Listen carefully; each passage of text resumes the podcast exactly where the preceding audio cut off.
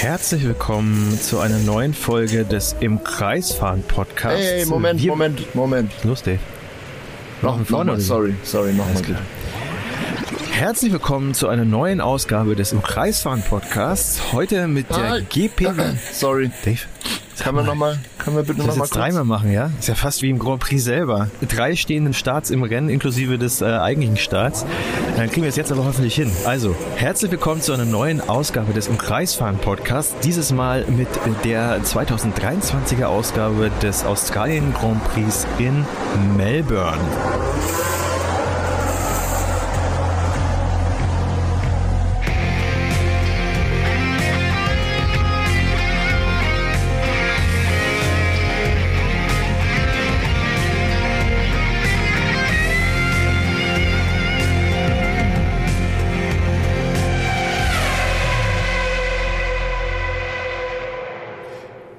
Ja, es gab insgesamt drei rote Flaggen, wie wir schon angedeutet haben. Insgesamt haben nur zwölf Fahrer die Zielflagge gesehen. Dazu gab es natürlich reichlich Unfälle, Überraschungen, am Ende sogar Kontroversen und einfach rundum unfassbar viel Action.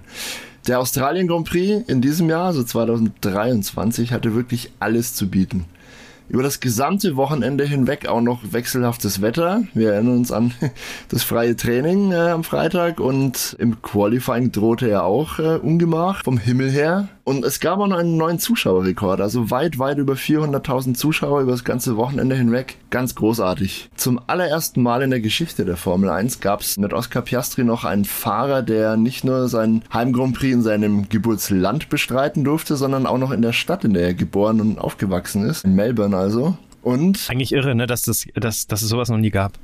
ja, eigentlich, ja, wirklich verrückt. Und so viel können wir vorweg spoilern. Für den jungen Australier gab es in seinem super-duper-Heimrennen auch zum ersten Mal Punkte in der Formel 1. Also Besser kann sich's. das war schon mal eine super Leistung auf jeden Fall. Also es hat sich total gelohnt für, für alle in, in Deutschland und in unseren Breitengraden hier den Wecker zu stellen. Oh ja. Dieser Australien Grand Prix hatte es einfach komplett in sich und wir schauen uns jetzt einfach mal so viele Aspekte, Details und Momente nochmal hier an und bequatschen die, wie wir es nur unterkriegen. Bin Ohne dass der Podcast gespannt. diesmal die Vier-Stunden-Marke knackt, oder? Ja. ja, dann lass uns äh, direkt mal einsteigen, Dave. Äh, und wie könnte es auch anders sein? Lass uns mit Runde 1 beginnen. Und damit die Leute so ein bisschen abgeholt ist, ähm, vielleicht erstmal ein Überblick, was die Ausgangsposition war. Also Verstappen natürlich von der Pole gestartet. Ist inzwischen, ja, fast keine Überraschung mehr. Perez hat ja dann erstmal von weiter hinten das äh, Feld aufrollen müssen. Der hat sich ja irgendwie Ja, schon von ganz hinten. Der war letzter. Ja, richtig. Der hat sich von äh, in Q1 schon verabschiedet und äh, musste dementsprechend von ganz hinten starten aus der Box. Und äh, hinter Verstappen die beiden Mercedes. Russell auf Platz 2 und Hamilton auf Platz 3. Was mich ein bisschen überrascht hatte, Russell direkt am Start richtig gut weggekommen, Verstappen gleichzeitig nicht besonders gut weggekommen. Alonso, der von Platz 4 gestartet ist, ebenfalls mit einem sehr guten Start und da ging es dann die ersten paar Kurven richtig heiß her. Also es war sehr, sehr spannend und ja, Verstappen ist dann, glaube ich, nach der ersten Runde nur noch Dritter gewesen, oder? Der startet es absolut in sich, ja. Ähm, Im Nachhinein hat Verstappen gesagt, er hat es ein bisschen langsam angehen lassen. Er war sehr vorsichtig am Start. Er hatte auch deutlich mehr zu verlieren als seine Kontrahenten. Das war so seine Sicht der Dinge. Er wusste, er hat genug Speed im Auto, dass er sich die ja, beiden Mercedes, die ihn da letztendlich überholt haben, dann später im Rennen würde holen können. Deswegen hat er einfach geguckt, dass er sich aus allem aus allen Scharmützeln irgendwie raushält. Und ich glaube, im Hinterkopf spielte auch noch ein bisschen das Problem von, von Checo Perez am Vortag noch irgendwie mit rein. Der hatte ja einen ganz, ganz merkwürdigen Ausrutscher ins Kiesbett. Es galt, glaube ich, offiziell als Fahrfehler, also er hat irgendwie zu spät gebremst, aber es sah mir auch ein bisschen so aus, als gäbe es da irgendwie ein Problem am Differential. Also das Auto wollte nicht so richtig abbremsen. Ich rede jetzt von Perez im Qualifying noch. Ja. Und ich glaube, äh, Max Verstappen war extrem, extrem vorsichtig, damit ihm nicht das Gleiche passiert. Also kann sein, dass, dass die Red Bull da beim Setup irgendwas Merkwürdiges gemacht haben oder dass es eine Grundcharakteristik vom Auto ist oder wie auch immer. Es ist ja, so viel können wir auch vorwegnehmen, Max Verstappen ja tatsächlich auch gegen Ende im letzten Renndrittel mal passiert, dass er in der vorletzten Kurve auch mal kurz geradeaus gefahren ist, ein bisschen übers Gras. Weiß gar nicht, ob du es bemerkt hast. Ja, ja, Das definitiv. Könnte, ja. Könnte auch daran gelegen haben. Also, Das hat ihn- Lirum Larum, ist auch viel glaub- Zeit gekostet. Also war, war im Endeffekt Ja. egal, aber er hat in der Runde, glaube ich, auf äh, den zweitplatzierten Hamilton dann ich glaube, dreieinhalb Sekunden verloren. Ja, genau, drei, vier Sekunden sowas. Ja, auf jeden Fall, wie gesagt, ich denke, am Start hat das eine große Rolle gespielt, deswegen war Verstappen super vorsichtig. Die beiden Mercedes haben sich da nicht zweimal einladen lassen, sondern direkt mal beide den Red Bull-Piloten überholt und war großartig. Also viele Fans vom Fernseher, denke ich, haben sich schon gewundert. So, Moment, zwei schwarze Mercedes vorne weg. Äh, welches Jahr haben wir jetzt gerade nochmal? Das war doch für dich als, als Hamilton-Fan bestimmt äh, Balsam auf die geschundene mercedes Ein, Hoffnungsschimmer, ich oder? Das sagen, ja. Ich meine, man muss auch ja. die Kirche im Dorf lassen. Ich meine, äh, Elter Verstappen hat das über das ganze Rennen, abgesehen von den Startphasen, wo er wirklich Probleme hatte. Und ähm, ich glaube, äh, das vielleicht noch als Clarification sozusagen. Mhm. Ich glaube, du beziehst dich auf die Post-Race- Pressekonferenz und also er hat da auch sozusagen sich mit diesem, äh, er hat langsam getan, explizit sozusagen auf die Phase nach dem Start direkt, also praktisch dann, was in den ersten Kurven passiert ist, nachdem er schon, mhm. nachdem Russell schon in der ersten Kurve nie vorbeigezogen ist und Hamilton dann, glaube ich, in Kurve 3 und da war eben die Situation und ähm, das kennt man ja noch aus 2021, als Verstappen und Hamilton sich so stark bekämpft haben, dass es da ganz oft Situationen gab, wo einer der beiden nicht nachgeben wollte und ähm, ja, man dann als der jeweils andere Fanlager zugehörige sozusagen dann ja sich die Haare gerauft hat und gesagt, ah ja, Hamilton oder Verstappen, der hat denen da keinen Platz gelassen, hat ihn abgedrängt. Das war ja genau nicht der Fall. Das war ein sehr hartes Manöver. Hamilton ist da mit Geschwindigkeitsüberschuss auch äh, durch die Kurve gekommen. Er hat äh, Verstappen sehr weit rausgedrängt, aber alles im Rahmen. Haben beide danach auch gesagt, also alles gut. Die haben sich auch sehr gut verstanden dann auf dem Podium im Cooldown-Raum, aber auch äh, bei der Pressekonferenz. Also da wirklich überhaupt kein Problem. Aber Verstappen, man kennt ihn ja. Ich glaube, wenn es da um die WM gegangen wäre zwischen den beiden, dann hätte es vielleicht wieder gekracht. Wäre eine Option Option gewesen. Hier aber nicht. Und wie gesagt, er hat dann eben sich darauf bezogen. Also er hat gewusst, er hat eh das schnellere Auto, da hat er auch völlig recht. Und hat natürlich sich da auch genau für die richtige Option entschieden und dann ein bisschen zurückgesteckt und dann eben nicht irgendwie nochmal die extra Klinge ausgefahren gegen Hamilton, weil er ihn dann ja auch spielend später dann eingefangen hat. Also auch wieder da DRS aufgemacht. Also wie als wenn ich in der Autobahn an einem VW Käfer vorbeifahre, fast schon so. Also es ist wirklich äh, fast schon beängstigend. Nichtsdestotrotz, um nochmal auf äh, deine, deine Anregung sozusagen einzugehen. War super. Die Mercedes heute Best of the Rest. Leider eben mit der Einschränkung, da kommen wir gleich noch drauf, dass Russell dann ja kurz danach auch aufgeben musste. Aber das will ich jetzt noch nicht komplett vorwegnehmen. Aber es war toll und ähm, Russell ja auch am Anfang, äh, weil er ja auch eben eine Position vor Hamilton gestartet ist. Wie gesagt, auf Platz zwei, Hamilton auf drei. Direkt am Start auch äh, Verstappen kassiert hat, der sich dann mit Alonso und äh, Hamilton in den ersten Kurven so ein bisschen Duell geliefert hat. Dementsprechend haben die natürlich alle ein bisschen Zeit verloren, wie es halt immer so ist. Und äh, da konnte Russell am Anfang gut wegziehen. Und wenn es dann eben nicht diese Safety-Car-Phase Phase gegeben hätte, beziehungsweise den äh, Restart, dann hätte es nochmal ganz anders ausgehen können, weil äh, Russell war in einer unglaublich guten Ausgangsposition. Von daher, lass uns da vielleicht gleich mal weitermachen, würde ich sagen, oder? Oh, unbedingt. Also wir sind ja noch nicht fertig mit der Startrunde. Ja. Du hast ja gerade schon vorweggenommen.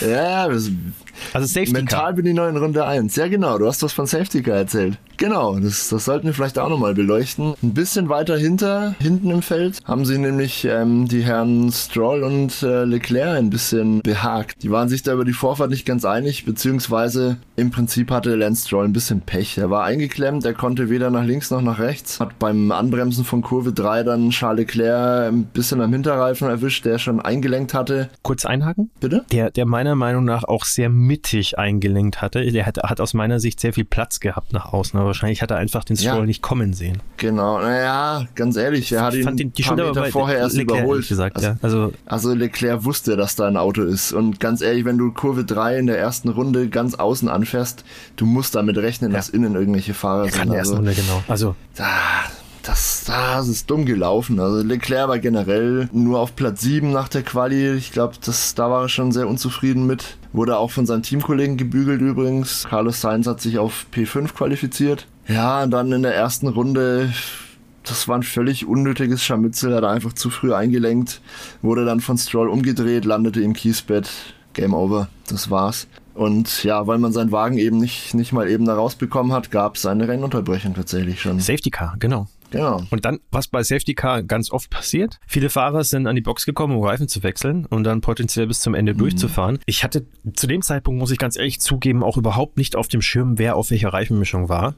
Perez ist ja dann auf hart gewechselt. Ich hatte irgendwie noch im Kopf, dass der auf hart war und dachte mir dann, so, warum kommt, geht denn der in die Box? Das macht überhaupt gar keinen Sinn, aber das musste ja dann äh, irgendwas, was nicht hart war. Und äh, Soft ist ja dann auch very unlikely, sage ich mal, äh, damit ins Rennen mhm. zu, äh, zu gehen.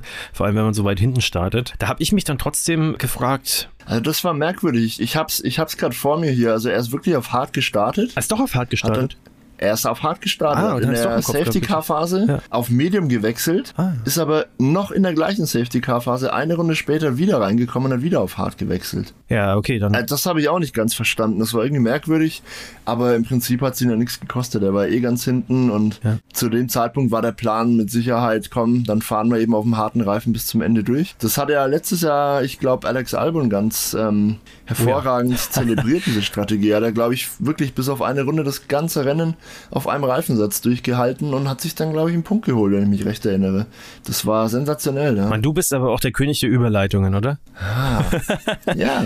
Ja, Albon, äh, ich, ich äh, nehme den, den, den, den Reifensatz sozusagen jetzt mal auf. Ja. Ja. Wir sind Pros, Sebastian. Natürlich Total, kann man da ja. perfekt überleiten. Was ja. erwartest du? Also Albon hat ja auch an dem Wochenende Unglaubliches geleistet. Also für mich wirklich der most underrated in dem ganzen Grid um ehrlich zu sein. Also Thailand kann wirklich stolz auf ihn sein. Un unglaublich toller Fahrer, auch sehr sympathischer Kerl. Und äh, im Williams, ja, der ist vielleicht nicht so eine Gurke wie letztes Jahr, aber es ist sicherlich kein Top-Auto und der hat performt vom anderen Stern.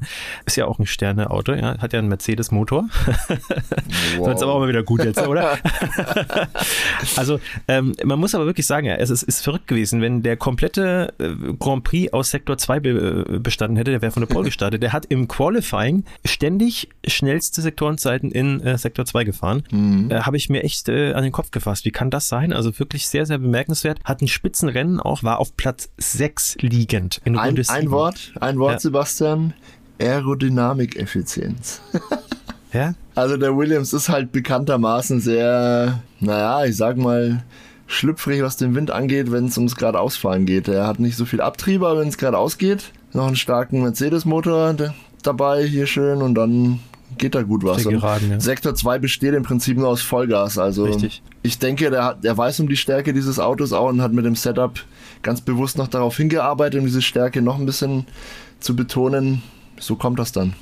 Ja, und äh, viele, äh, tatsächlich habe ich jetzt äh, schon gehört, die neue Streckenführung in Melbourne, die ja jetzt, wie gesagt, wie du schon gesagt hast, wesentlich schneller ist als die alte mhm. und eigentlich ja fast schon nur noch aus DRS-Zonen be besteht. Es gibt zwei Messpunkte, vier es gibt Stück, vier ja. DRS-Zonen. Ja. Äh, ihr, ihr, kennt vielleicht das Spiel F-Zero X, ja, wo man mit, äh, wenn man es richtig anstellt, fast nur mit Dauerboost um die Strecke fahren kann. Also so ein bisschen, glaube ich, fühlt sich das wahrscheinlich so an. Also viele vergleichen es mit Baku tatsächlich. Das ist ja dann das nächste Rennen. Äh, auch unglaublich schneller Stadtkurs. Aber das nur am Rande. Und äh, wie gesagt, Alex Albon, da ist einfach viel zusammengekommen. Also sein unzweifelhaftes Talent, äh, dann die Stärken des Williams natürlich, dann äh, in, an der Stelle auch perfekt dann umgesetzt. Äh, Logan Sargent, sein Teamkollege wesentlich weiter hinten gewesen. Aber. Nennen wir doch mal das Kind beim Namen. Der gute Alex Albon hat sich auf Rang 8 qualifiziert in einem Williams. Ja, das vielleicht Das muss man sich mal auf der Zunge zergehen ja, lassen. Unfassbar. Aber dann trotzdem auch noch Vor zwei ihm Plätze waren gewonnen. nur Ferraris, Aston Martins, Red Bull und Mercedes. Ja, und er hat natürlich profitiert vom Abflug von Leclerc, ist natürlich auch klar. Ich weiß gar nicht, ob er, man muss ja am Start eigentlich, glaube ich, bin gar nicht so sicher, äh, noch jemanden sich äh, geschnappt haben. Ich habe es mir jetzt nicht rausgeschrieben. Aber Fakt ist auf jeden Fall, er, er lag auf, auf Platz 6, ja. Auf, auf Platz 6 dann, genau. Und äh, in Runde mhm. 7 hat ihm das aber leider alles nichts mehr genützt, weil er dann einen relativ heftigen Abflug ohne Fremdeinwirkung hatte. Er hat dann später äh, nach dem Rennen gemeint, ja, also da waren die Reifen wahrscheinlich noch nicht so auf Temperatur. Hat er unterschätzt. Im Endeffekt trotzdem muss man es ihm dann natürlich so ein bisschen ankreiden. Aber sowas passiert. Ja. Also da kann man nichts sagen. Es war trotzdem heftiger Abflug. Nicht im Sinne von, dass er sich da groß verletzt hätte. Das sah jetzt gar nicht so wild aus. Aber es ist äh, an einer Stelle, die hoffentlich fürs nächste Jahr auch ein bisschen entschärft wird, weil der ist so unglücklich, sage ich mal, äh, abgeflogen, dass es ihn so ein bisschen auf die Strecke wieder zurückgeprellt hat. Und sowohl, wer war das? Ich, äh, Mark, äh, nicht Magnussen, sondern. Also Hülkenberg, Hülkenberg, war auf jeden Fall einer, denen, die, äh, einer von denen, die dran vorbeigefahren sind und bei der Alpine, glaube ich. Ja, ja stimmt, Hülkenberg Gasly hat sich ja, Gasly, ja. ja. Hülkenberg hat sich ja fantastisch geäußert, ne? Da, da man muss sich ja vorstellen, Alex Albon ist da so halb auf, auf der Strecke, halb im Kiesbett, eine riesen Staubwolke, ganz viele Kieselsteine und die kommen da so mit 250 angeballert und sehen erstmal nicht, wo ist das Auto und klar, gehen ein bisschen vom Gas und konnten sich gerade noch alle zum Glück, ja, muss man sagen, zum Glück äh, am, am havarierten Williams dann irgendwie vorbeischleusen. Sonst hätte es einen riesen Unfall gegeben und Nico Hülkenberg hat im Interview nach dem Rennen gesagt, ja, ja, da war schon äh, kurzzeitig mal Code Brown angesagt. Also der, der gute Nico hat sich fast in die Hose gemacht, kurzzeitig mal. Aber bei Code Brown, ey, das fand ich super. Aber bei allem Humor, man muss trotzdem festhalten, das war ein potenziell, also das war ein potenziell tödlicher Unfallausgang, wäre da möglich gewesen, sag ich mal. Meiner Meinung nach ah. zumindest. Es hat, weil ich meine, der war quer gestanden, zugegebenerweise mit dem Heck. Also es wäre für den mhm. äh, in ihn reinfahrenden wahrscheinlich schlimmer gewesen für, als für Alex Albon mhm. im ersten Moment, aber da kamen ja mehrere hinten. Das heißt, da hätte das Auto wahrscheinlich rumgewirbelt, dann wären noch andere reingefahren. Das äh, mhm. äh, will ich nächstes Jahr in, an der Stelle auf jeden Fall entschärft sehen. 100 Prozent. Ja. Und ähm, was im schlimmsten Fall passieren kann, ich will es einfach nur mal gesagt haben, wenn jemand quer steht, ihr könnt euch mal anschauen, wenn ihr äh, hartgesotten seid, ähm, was mit Alex Zanardi passiert ist. Der war nämlich auch mal quer auf der Strecke gestanden, zwar jetzt nicht bei der Formel 1, aber der hat äh, bei einem gar nicht mal so komplett anders gelagerten Unfall, und ich rede jetzt nur davon, dass ein Auto quer zur Strecke steht, ja, tatsächlich beide Beine verloren. Und das ist halt was, das klingt jetzt ultra hart, aber ich finde und ich hoffe, dass da einfach äh, die FIA äh, und dass die nötigen Verantwortlichen dann auch die Konsequenzen ziehen, weil ähm, das ist zum Beispiel auch was, was ich, äh, wovor ich immer wieder Sorge auch habe in Jeddah, dass, dass, dass das passiert. Das ist ja jetzt auch entschärft worden, hoffentlich genug. Aber ja, sei es drum, das möchte ich an der Stelle einfach nur nochmal betont haben, weil so sicher ja. wie die Autos inzwischen sind, so ausbaufähig finde ich, es sind teilweise auch dann die Streckenführungen beziehungsweise die Sicherheitsmaßnahmen an der Strecke. Ich meine, ich finde es ja auch toll, ja, wenn das jetzt so schnell ist. Es war super heute das Rennen anzuschauen, aber äh, es äh, muss dann natürlich auch alles im Sinne der Sicherheit getan werden. Aber Fakt ist ja, auf jeden vom, Fall, vom Albon hat dann natürlich aufhören müssen. Zum Glück unverletzt, kein anderer auch irgendwie zu Schaden gekommen. Schaden am Williams natürlich, äh, ja, aber das kann man, denke ich, verschmerzen. Das ist ja sowieso eingepreist, sozusagen. Mit sowas muss man in der Saison hm. rechnen. Aber es gab wieder Safety Car. Es gab das zweite Safety Car, du sagst es richtig. Und natürlich wie beim ersten Safety Car war wieder ein bisschen Lotterie angesagt und der eine oder andere Fahrer ist an die Box abgebogen, um sich wieder frische Reifen zu holen, beziehungsweise die Strategie entsprechend anzupassen. Runde 7, ich möchte es nur nochmal sagen. Ne? Bitte? Runde, Runde 7, ja. Also. ja. genau. Wir reden schon wie lange? Eine halbe Stunde? Ne, 20 Minuten und wir sind erst in Runde 7, Leute. Großartig. Ja, einer dieser Fahrer, die sich frische Reifen geholt haben, war der zu dem Zeitpunkt führende George Russell. Clever gemacht, grundsätzlich, ja. Sehr starke Performance. Grundsätzlich, auf jeden Fall. Sein Teamkollege Lewis Hamilton war gar nicht so erbaut darüber. Der meckerte schon ein bisschen am Boxenfunk so, ah, wir haben es irgendwie vergurkt jetzt mit der Strategie. Das ist ja ein Nachteil gegenüber meinem Teamkollegen und wir hätten auch mal reinkommen sollen. Und klar, die waren zu nah beieinander. Also man hätte sie nicht beide reinholen können, ohne dass da was schief läuft. Äh, naja. Auf jeden Fall, ähm, George Russell ist auf Medium gestartet, hat sich dann einen harten Reifen geholt in Runde 7. Denke, er wollte auch ab da zu Ende fahren. Ach, dass das dann nicht geklappt hat. Na gut, da kommen wir auch gleich, gleich noch drauf zu sprechen, mit Sicherheit. Das war auf jeden Fall äh, die richtige Maßnahme von Mercedes, das dann so handhaben zu wollen. Ja, zum einen das. Und zum anderen, worauf ich jetzt primär angespielt habe, war, dass äh, wenige Momente danach aus der Safety-Car-Phase eine rote Flagge wurde. Und zwar die erste des Rennens. Was im Umkehrschluss bedeutet, das Rennen ist unterbrochen. Alle Fahrer kommen an die Box und jeder darf quasi einen freien Gratis-Boxenstopp einlegen, ohne überhaupt Zeit zu verlieren. Da hatte dann Lewis Hamilton und alle anderen, die bis dahin nicht gestoppt hatten, hatten natürlich Glück. Tja, so schnell wird aus, ich bin meinem Teamkollegen gegenüber benachteiligt, ein großer Vorteil. Denn als das Rennen wieder aufgenommen wurde, nach ganzen 16 Minuten, in Runde 10 ging es weiter, war George Russell plötzlich nur noch auf Rang 7. Das Team entschuldigte sich schon bei ihm so, ah, das ist dumm gelaufen, da hatten wir Pech, aber komm, kneifen wir mal alles zusammen, da kommt noch ein gutes Ergebnis bei rum, vielleicht kommen wir noch nach vorne, zumindest aufs Podium. Also da, da fand schon wieder Mut machen und motivieren äh, statt. War sehr cool und George Russell war auch ganz relaxed. Ey, alles cool, Leute, kann passieren, jetzt greifen wir an, los geht's. Ja, und man muss ja auch sagen. Fand ich cool. Ja, genau. Man muss auch sagen, ich meine, ähm, im, im Grunde hatte äh, sowohl George Russell als auch äh, Mercedes alles richtig gemacht. Ähm, natürlich hat, kann ich das auch aus Hamiltons Sicht total nachvollziehen, dass er sich da ärgert. Aber es ist halt einfach, ne, die waren sehr nah zusammen. Ähm, in dem Fall Russell hat ja bewiesen, dass er mindestens genauso schnell ist an dem Wochenende in der Qualifikation, sonst wäre er nicht vor ihm gestartet, auch etwas schneller. Und ja. auch wenn es äh, immer mal wieder so auf und ab ging, äh, ist es dann schon so in den letzten Rennen gewesen, dass dann äh, Russell oft dann auf den, auf den letzten Metern sozusagen in der Qualifikation, wenn es dann wirklich hart auf hart kommt, dann einfach immer das, dieses Tickenchen schneller war. Und dementsprechend, also braucht sich da Hamilton nicht beschweren, er hätte halt da einfach äh, dementsprechend sich Startplatz 2 holen müssen, dann hätte er es hinbekommen. Mhm. Dann wäre er derjenige gewesen, der die Reifen gewechselt bekommen hätte und eben nicht Russell. Von daher nachvollziehbar aus der Sicht von beiden. Auch nachvollziehbar und auch finde ich gut, dass äh, Russell da, wie du gesagt hast, relaxed geblieben ist. Ähm, denn er hat ja auch, wie gesagt, schon oft, da haben wir ja auch bereits schon mehrmals drüber geredet, ähm, auch Fortuna auf seiner Seite gehabt, sage ich mal. Und dann so muss man das es. halt auch mal einsehen, dass es halt nicht immer äh, Hans im Glückmäßig äh, von sich vonstatten gehen kann. Ja, dementsprechend äh, hat er das dann weggesteckt und die Zähne zusammengebissen. So ist es. Nach, diesem, nach dieser Unterbrechung, ähm, wo sich alle im Prinzip neue Reifen geholt haben, hatten bis auf zwei Fahrer alle den harten Reifen drauf. Also alle waren irgendwie darauf eingestellt, dass sie bis zum Ende fahren. Die einzigen zwei Fahrer, die keine harten Reifen hatten, waren Nick de Vries, der auf Platz 12 lag zu dem Zeitpunkt, und äh, Logan Sargent auf Platz 17. Ich mache mal ein bisschen schnell Durchlauf ja. der nächsten Runden, damit wir mal vorankommen, was dann passiert ist. Nick de Vries war ein bisschen optimistisch unterwegs, hatte dann auch äh, auf seinen Medium-Reifen, die zu dem Zeitpunkt natürlich äh, schneller waren und besser auf Temperatur vermutlich. Der wollte sich da ein bisschen durchs Feld kämpfen, hatte dann einen Kontakt mit Esteban Ocon ich glaube, Nick de Vries ist auch dann im Kiesbett gelandet oder kurz durchgefahren, hat auf jeden Fall Zeit und Plätze verloren. Wir haben ja auch während dem Rennen mitgeschrieben sozusagen. Ja, wir haben ein kleines Skript vorbereitet für diesen Podcast und da stehen lustige Sachen drin. Da werde ich öfter mal drauf zurückkommen. Unter anderem steht hier drin Runde 12. Äh, ein gewisser Max Verstappen spaziert an Lewis Hamilton vorbei. Du hast das ja eingangs schon mal erwähnt. Also der Geschwindigkeitsunterschied vom Red Bull zum Mercedes war einfach enorm. Das sah wirklich aus, als würde der irgendwie dran, dran vorbei, ja, spazieren. Ja, es, es, das war ganz einfach, ein simples Manöver, DRS auf, noch lange vor Ende der Geraden vorbei, auf die Ideallinie einscheren, ganz sauber durch die Kurve fahren und ich glaube, er hatte sogar nochmal DRS für die nächste Zone, weil der, der Messpunkt, der auch irgendwie vorher war, ist dann direkt weggefahren und was so brutal war, mit, mit diesem Manöver hat sich Max Verstappen die Führung geholt und er hat in den folgenden drei, vier, fünf Runden pro Runde über eine Sekunde einfach gut gemacht was zur Hölle, ja. Das, oder, also oder dieser, rausgefahren, ja, also genau, ja. Ja, der Performance-Vorteil von Red Bull ja, ist einfach nach wie vor erdrückend grundsätzlich, ja. Das war schon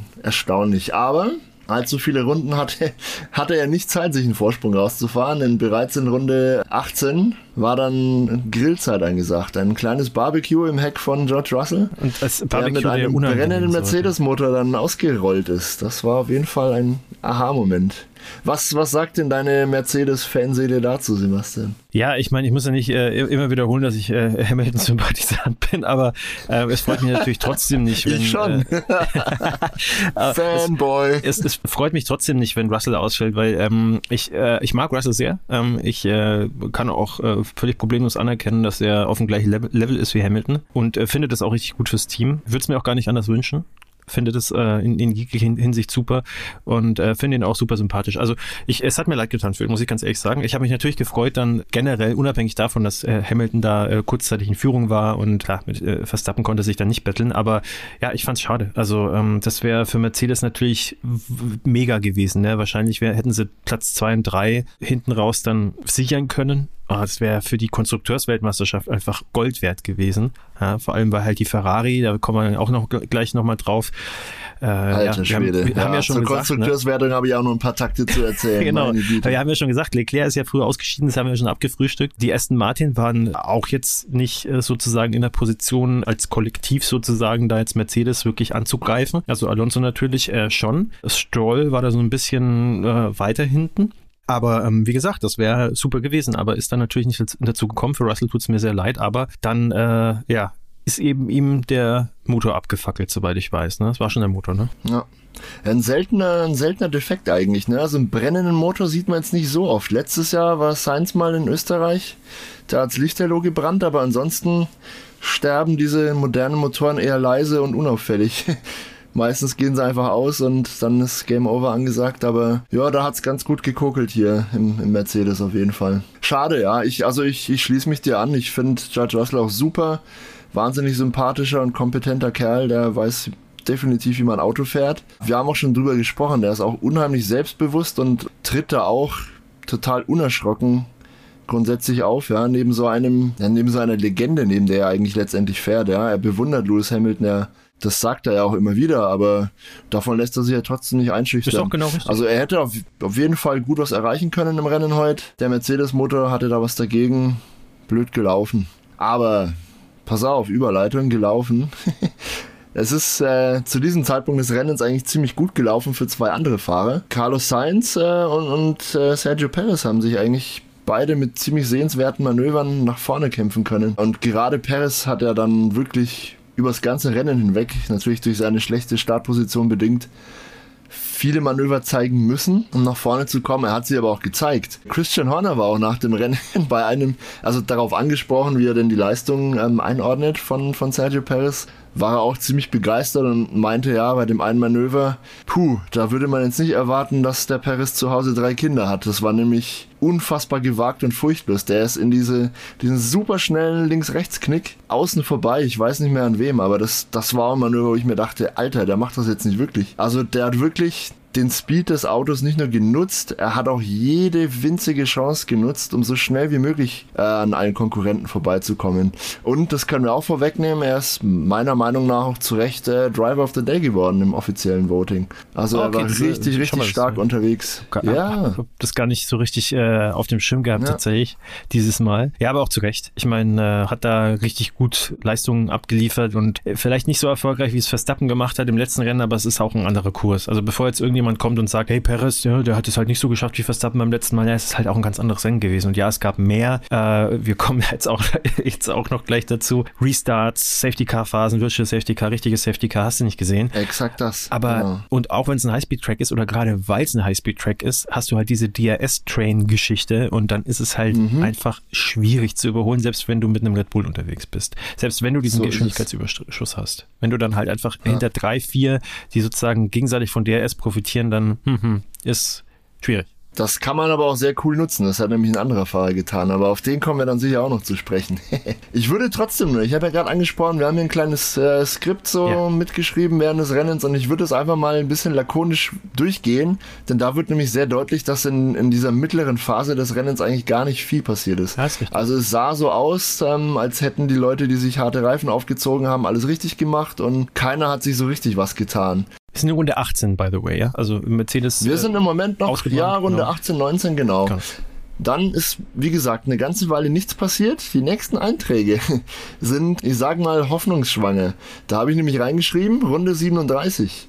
Logan Sargent kommt zum Boxenstopp. Eigentlich total belanglos, aber was natürlich dahinter steckt, so, oh Moment, der stoppt jetzt zum zweiten Mal, holt sich andere Reifen, die anderen Teams werden sich das sofort angucken und überlegen, ob sie auch gleich nochmal zum Stopp kommen. Der nächste Eintrag in der Liste ist allerdings aus Runde 47, also 10 Runden später. Da steht dann, Nick de Vries holt sich Softreifen. hm, also bis dahin ist nichts passiert.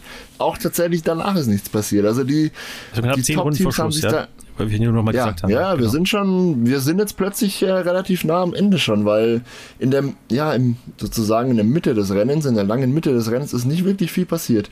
Die haben sich alle ein bisschen belauert und behagt. Man hat auch ähm, von Lewis Hamilton mal einen, einen Funkspruch gehört, oh, der Alonso, der ist der lag ja hinter ihm. Fernando Alonso lag ganz, ganz lange auf Rang 3 hinter Lewis Hamilton und hat dann auch zwischenzeitlich mal aufgedreht und da funkte dann Lewis Hamilton gleich durch, oh, der Alonso, der, der macht jetzt hier ein bisschen auf, naja, überholen und bedrängen. Der macht sich bestimmt die Reifen kaputt, das kann nie und nimmer gut gehen. War, war so die Aussage von, von Hamilton, ne? Also die haben wirklich komplett taktiert und nur geschaut, dass sie mit den Reifen irgendwie einigermaßen zurechtkommen und das Rennen zu Ende bringen. Tja, aber dann hatte der liebe Renngott ein bisschen was dagegen und was dann im Finale alles passiert ist, das ist äh, heftig. Darf ich den Aber lieber Sebastian. Vorher? Ja, gerne.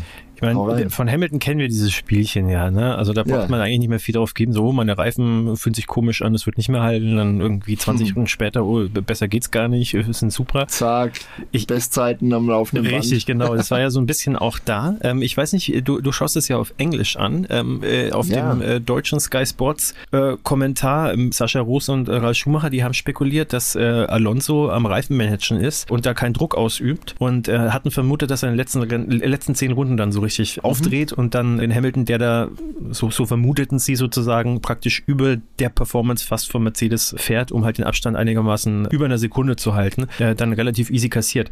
Ja, so viel kann man vorwegnehmen, so ist es nicht gekommen. Also die Mercedes haben tatsächlich, äh, anders als es bisher war, mit den Reifen nicht so große Probleme gehabt im Vergleich zu den äh, Aston Martins. Die hatten ja bisher vom Reifenmanagement her besser ausgesehen. Also das war kein Faktor, ja. Und Alonso hat dann auch später im Post-Race-Interview gesagt, er konnte nicht aufschließen. Er war zwar ein bisschen schneller und hätte dann wahrscheinlich, wenn er vor Hamilton gewesen wäre, unter Umständen so zwei, drei Zehntel schneller fahren können, weil das halt oft so ist, ne? Ähm, aber er hat mhm. auch nicht aufholen können, ja? weil auch mit den neuen Autos immer noch Dirty Air so ein bisschen Faktor ist. Das heißt, wenn du hinter einem fährst, dann kannst du halt einfach nicht so schnell, wie du das eigentlich könntest, wie es das Auto hergeben würde. Das nur Klar, vielleicht auch noch am, am Rande nochmal gesagt. Ja, wenn wir schon dabei sind, also Alonso hat sich ja auch nach dem Rennen sehr cool, also ich weiß nicht, der ist mittlerweile der King der Post-Race-Interviews, meiner Meinung nach. Der hat immer was wirklich ja, Wertvolles zu sagen nach dem Rennen. Und nach diesem Grand Prix hat er dann auch gesagt, ja, er hat er ist ja das ganze Rennen der Lewis Hamilton mehr oder weniger hergefahren und hat versucht, Druck auszuüben, um ihn in, in irgendeiner Form in den Fehler ein bisschen reinzureiten. Er hat gemeint, nee, dieser Champion, ja, also der Lewis Hamilton, der zweifelsohne ist, macht einfach keine Fehler. Und er kann sich aus den ganzen, ich weiß nicht, wie viele Runden es waren, 58er insgesamt, kann er sich an einen winzigen Verbremser bei Hamilton erinnern, der aber letztendlich ja komplett irgendwie untergegangen ist, weil er Ne, das war nicht genug Fehler, um da irgendwie einen Vorteil draus zu, zu erhalten für Alonso. Es war ein bedeutungsloser, winziger Verbremser. Das muss man sich halt auch mal geben. Ne? Die ballern da halt mit, mit Vollgas irgendwie 58 Runden lang und navigieren durch irgendwie Trümmer und widrige Umstände und Restarts und hin oder her und die machen halt nicht den winzigsten Fehler, obwohl die im Abstand von, keine Ahnung, einer Sekunde, ein, zwei Sekunden fahren und der direkte Konkurrent sitzt dir halt im Nacken und du darfst dir halt nicht den winzigsten Fehler erlauben das ist klar, natürlich machen das Champions so, aber das ist enorm bemerkenswert, finde ich immer mal wieder. Das muss man sich halt mal immer mal wieder vor Augen halten, was das eigentlich für Supermenschen sind. Und wo wir dabei sind, also äh, ein Fehler, aber ich, da bin jetzt auf deine Meinung gespannt, äh, lag wahrscheinlich dann doch eher am Auto, Verstappen hat direkt geflucht. Wir waren vorhin, bevor wir diesen Exkurs gemacht haben, in Runde 47 nickte Fries, holt sich Softs. Runde 48, mhm. Verstappen verbremst sich in der vorletzten Kurve. Das hatten wir ganz am Anfang mal äh, angesprochen, schon kurz vorweggenommen. Genau. Verliert so knapp, mhm. ja, dreieinhalb bis vier Sekunden äh, im letzten Sektor. War dann auch kein Problem, ja. War halt jetzt einmal so, äh, er hat dann auch, ich weiß es vielleicht noch, was er gesagt hat, am äh, Boxenfunk sich beschwert. Und es lag wahrscheinlich am Auto, ja. Und Verstappen lag es in dem Fall äh, anscheinend nicht wirklich. Am Verstappen liegt es ja nie, seiner Meinung nach. Das muss man natürlich auch mal festhalten. nee, ich, ich weiß es nicht. Ich habe ja eingangs schon mal erwähnt, es könnte vielleicht dieser, dieses mysteriöse Differential sein oder was auch immer daran schuld ist. Kann auch eine Windböe sein, das ist auch immer mal wieder ein Thema. Vielleicht ist er auch eingeschlafen. Er hatte jetzt zu dem Zeitpunkt irgendwie 10 Sekunden Vorsprung ja. und war wahrscheinlich schon auf Halbgas irgendwie unterwegs. Also keine Ahnung, ja, war, sah ein bisschen merkwürdig aus, hatte aber zum Glück keine Konsequenzen für ihn. Ja. So, jetzt pass auf, was ich eigentlich schon sagen wollte vor einer ganzen ja. Weile. Bevor wir zum großen Finale kommen. Wir sind jetzt hier beim Rennen in Australien unterwegs. Wäre das nicht eine gute Gelegenheit, um eine kleine Verschnaufpause einzulegen und uns äh, gegenseitig ein paar Fragen um die Ohren zu hauen? Gerne. Was hältst du denn von einer Runde?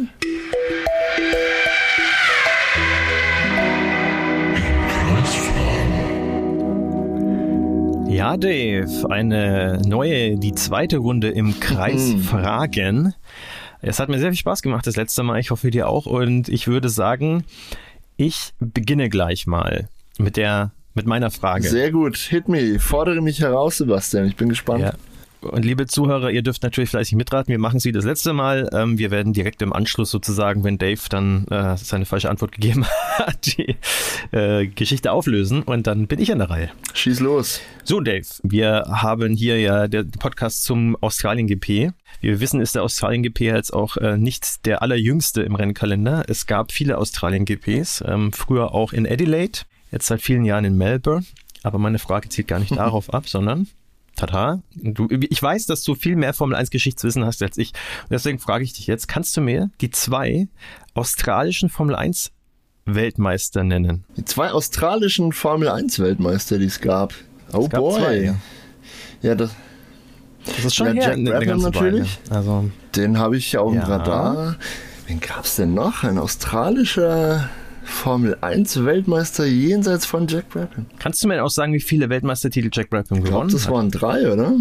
Als einziger sogar auf einem selbstkonstruierten Auto unter anderem. Ja, siehst du, das hätte ich zum Beispiel gar nicht gewusst, aber das Brabham-Team gab es ja genau. grad Ja, noch welcher äh, war Alan Jones Australier? ja, Ja, Glückwunsch, ja. Also ich habe dich nicht gekriegt mit der Frage. Awesome. Also ich hätte es nicht hingekriegt. Der erste also ich- ich Williams-Weltmeister, Alan Jones. Ole, ole. Sehr schön, sehr schön. Ja, ich aber nur- jetzt noch die, die Bonus-Bonus-Frage. Okay. Weißt du auch, welche, welche Jahre? Boah, aber Jack Brabham weiß ich nicht. es. Jack Brabham weiß ich jetzt nicht. Alan Jones müsste 1980 gewesen sein. Auf Williams. Sehr gut, ja. Und Jack Brabham war irgendwann, boah, Ende der 50er, Anfang der 60er so rum. Du bist richtig gut, ja. Mhm. Äh, aber äh, probier's, probier's.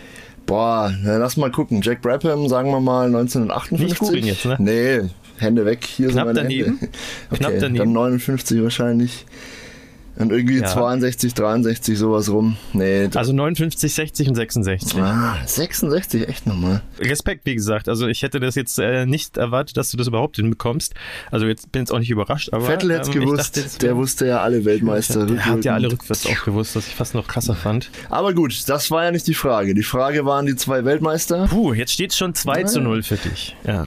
Äh, Also ja, hast du recht spielend gelöst, diese Aufgabe. Ich habe meine ja letztes, äh, letzten Monat, äh, letzten Monat sage ich schon, letzten, äh, letzten Podcast, Saudi-Arabien GP-Rückblick nicht geschafft. Jetzt bin ich gespannt, was du Pass auf, ich habe für dich eine Auswahl an drei. Fragen. Die sind unterschiedlich schwer. Ähm, du sagst mir jetzt mal eine Zahl, 1, 2, 3 und dann schaue ich mal, welche es wird. Scheiße. ja, dann entscheide ich mich. ich entscheide mich für die, Die goldene Mitte. Okay, das ist meiner Meinung nach die einfachste. Du hast ja ein bisschen recherchiert zum Australien ich- Grand Prix. Und du hast ja gerade schon korrekterweise gesagt, dass der von Adelaide nach Melbourne gewechselt ist. Frage Nummer zwei lautet eigentlich ganz simpel. In welchem Jahr wurde der Australien Grand Prix zum ersten Mal in Melbourne ausgetragen? Das weiß ich. Ich hoffe, ich, hoffe, ich werde mich jetzt nicht blamieren, aber das müsste 97 gewesen sein. Tada, falsch. Nein, 96 dann. Ja, 96 war es. Ja, okay. Lass mal ja, gelten. Ja, okay. Lass mal Ja, gelten. okay. Ja, ja, okay. ähm, ich, ich weiß nur, dass er 95 auf jeden Fall noch in Adelaide war und 97 definitiv in Melbourne. Und Mhm. äh, ich habe aber die 96er Saison damals ähm, nur bruchstückhaft geschaut. Also 97 war meine erste richtige. Und ähm, ja, ich hätte jetzt gedacht, dass es tatsächlich äh, 97 war. Ah, das war Ähm, 96. aber du bist sehr Großartiger, ja. Großartiger Einstand von Jacques Villeneuve damals, der fast gewonnen hätte, aber sein Williams hat damals massenweise Öl verloren und somit hat Ich sein habe hab das sogar Teamkollege noch letztens gewonnen. auf YouTube gesehen. Ja, Damon Hill mit diesem komplett ölverschmierten Williams, das ist so ein Bild, das hat sich ziemlich eingebrannt. Das war der erste, erste Melbourne Grand Prix tatsächlich. Dann, dann stellen wir jetzt aber trotzdem nochmal die äh, äh, Frage 1 dann noch. Boah, die Frage 1, gut. Okay, Bonusfrage, liebe Zuhörer, die gilt auch für euch. Die ist ein bisschen schwerer. Wie oft hat Ferrari, also als Team, den Australien Grand Prix gewonnen?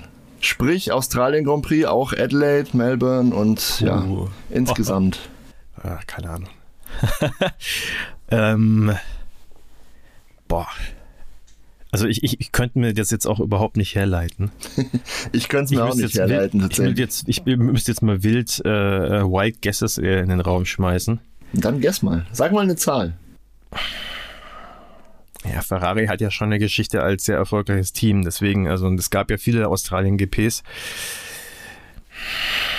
Also ich würde jetzt mal sagen 12. Knapp daneben. Äh, war gar nicht schlecht. Es waren tatsächlich 10.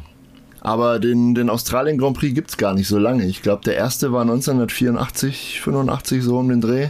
Aber seitdem hat Ferrari zehnmal gewonnen. Tatsächlich sogar äh, viermal ein gewisser Michael Schumacher. Ja, das hätte ich gewusst. Ehrlich? Das hätte ich tatsächlich gewusst, weil es wäre meine Alternativfrage gewesen. Uh, Wer, wer die, am, am, am häufigsten, welcher Fahrer am häufigsten gewonnen hatte. nice. Das war tatsächlich Michael Schumacher mit viermal. Ja, Ja, genau. siehst du mal. Alles klar. Dann Wunderbar. beenden wir mal unsere wunderbare Fragerunde im Kreisfahren, Ausgabe 2. Ich hoffe, liebe Hörer, ihr hattet Spaß beim Mitraten. Und dann bis Ähm, zum nächsten Mal, wenn es ja. dann wieder heißt.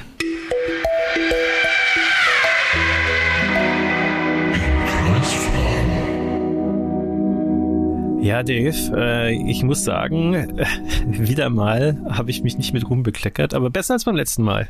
Einen Punkt hast du bekommen. Das, das ist doch voll in Das Ordnung. gnädig zu mir. Ich habe es eigentlich verdient gehabt. Ja. das passt schon. Wir wollen ja nicht kleinlich sein. Ja, übrigens, so, liebe äh, Zuschauer, äh, ganz kurz nur, ihr könnt auch gerne, wenn ihr Lust haben solltet, uns auch auf unserer Instagram-Page zum Beispiel oder wo es uns sonst noch so gibt, vielleicht mal eine äh, Direktnachricht schicken, äh, wenn ihr irgendwie äh, coole Fragen habt, äh, die wir bei im Kreisfragen benutzen können. Das Ding ist, das wird dann nur im Moment Dave was helfen. Der ist nämlich äh, momentan der äh, Admin und der kann mir dann äh, solche Sachen dann stellen. Ähm, ich bin der Admin Rolf. Wenn ihr Sebastian ärgern wollt, schickt mir schwere Fragen. genau, ja. Das ist auch gemein, weil, weil, weil Daves Formel 1 äh, Wissen in den allermeisten äh, Bereichen größer ist als meins. Ähm, und das Ganze dann ja noch schwieriger wird für mich, aber macht gerne. Äh, denn ihr dürft ja auch, wie gesagt, immer gerne mitraten. Deswegen würden wir uns freuen. Also gebt uns da gerne Feedback. Aber dann zurück zum Rennen. Ich, ich habe schon Visionen. Ich, ich habe Visionen äh, für, für eine Extra-Folge, wo wir uns nur Fragen um die Ohren ja, hauen ja, vielleicht, aber das ist noch Zukunftsmusik. Dann, dann dürft, dürft ihr mich, äh, liebe Zuhörer, und Sebastian und wer auch immer noch Lust hat, komplett in die Mangel nehmen. Dann wird man nämlich sehen, dass es mit meinem Formel-1-Wissen gar nicht so weit her ist, wie alle immer meinen. Ich krieg die schon noch. Ich krieg die schon noch. Auf jeden Fall. Alles klar. Zurück zum großartigen äh, Australien Grand Prix 23. Denn der geht in Runde, naja, ja, 49 kann man sagen, richtig los. In Runde 49 gab es nämlich einen Zweikampf, der sich über viele Runden erstreckte und der sich da ein bisschen zugespitzt hat. Magst du da was erzählen dazu? Wie hast du es denn gesehen? Es geht um den Zweikampf zwischen äh, Lando Norris und Nico Hülkenberg um Platz 8. Ähm, ja, ich muss äh, ganz ehrlich sagen, und das muss ich jetzt zu meiner Schande gestehen, äh, ich bin, äh, ich bin äh, heute oder gestern Nacht bin ich sehr spät nach Hause gekommen, habe drei Stunden geschlafen, bin aufgewacht und dann die Phase, da bin ich so ein bisschen, bisschen irgendwie unaufmerksam gewesen, da habe ich gar nicht mehr so viel mitbekommen. Boah. Ja, das musst du jetzt, das musst du jetzt zusammenfassen, muss ich zu meiner Schande gestehen. Ich habe das Rennen nämlich vorhin auch extra nochmal von vorne angefangen, aber ich bin dann auch ziemlich genau bei Runde 43 dann ausgestiegen und jetzt sitzen wir hier im ah. Podcast, deswegen habe ich mir das gar nicht nochmal so richtig anschauen anschauen können. Und wir sind ja heute super äh, aktuell mit der ganzen Geschichte. Ähm, das heißt, wir äh, ist nur wenige Stunden sozusagen her. Wir haben das am gleichen Tag aufgenommen. Deswegen äh, kannst du das, glaube ich, viel, viel besser als ich zusammenfassen. Überhaupt kein Problem, das mache ich gerne. Es war nämlich Norris versus ja. Hülkenberg. Und man muss sagen, Platz 8, ja, also ich meine, das, das möchte ich jetzt, äh, also so viel kann ich so beisteuern.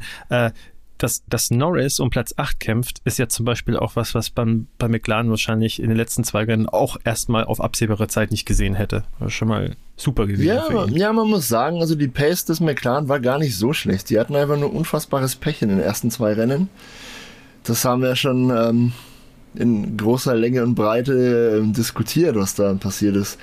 Ähm, diesmal hatte McLaren eigentlich ein ganz reibungsloses Wochenende insgesamt. Das Glück war ihnen auch ein bisschen hold, aber das Tempo war ja zweifelsohne da. Die haben sich auch beide schon gut qualifiziert. Lass mal sehen, was haben wir denn da? Ja, Landon Norris war auf P13 nach dem Quali. Ist in Q2 quasi ausgeschieden. Oscar Piastri war 16. Das war ein bisschen unglücklich. Äh, aber das war schon okay. Das ist ungefähr die Pace des Autos. Also viel mehr gibt's nicht her. Ja, im Prinzip lagen sie in, in Reichweite der beiden Haars, muss man sagen. Und dementsprechend war dieses Duell dann im Rennen auch keine so große Überraschung. Natürlich waren zu dem Zeitpunkt auch schon ein paar Fahrer ausgefallen und Hülkenberg war sowieso sensationell unterwegs. Das ganze Rennen, der war eigentlich permanent in den Punkten Richtig unterwegs. Stark, ja. Er hat sich auch schon auf Rang 10 qualifiziert, muss man noch dazu erwähnen. Das war auch sensationell äh, mit dem Haas in Q3. Richtig gute Sache. Ähm, und ja, er hat sich aus allen Scharmützeln rausgehalten. Ähm, und das ist der Fahrer, auf den ich vorher hinaus wollte, als wir über den äh, DRS-Train gesprochen haben. Der hat das nämlich immer clever gemacht. Er hat eingesehen, wenn jemand Schnelleres von hinten kommt, hat sich da auf keine dummen äh, Zweikämpfe eingelassen, hat den vorbeigewunken und sich dann drangehängt und sich mit dem über die vier DRS-Zonen einfach mitziehen lassen. Dadurch hat er mit Sicherheit ähm, einiges an Rundenzeit gewonnen und konnte halt einfach mehr oder weniger dranbleiben, zumindest für eine Weile an Autos, die eigentlich schneller waren als er. Hat er wahnsinnig clever gemacht. Äh, ja, und wie gesagt. Fand ich auch Ja, spitze. also großartig. Und ja, in Runde 49 wurde es dann ein bisschen hitzig zwischen den beiden.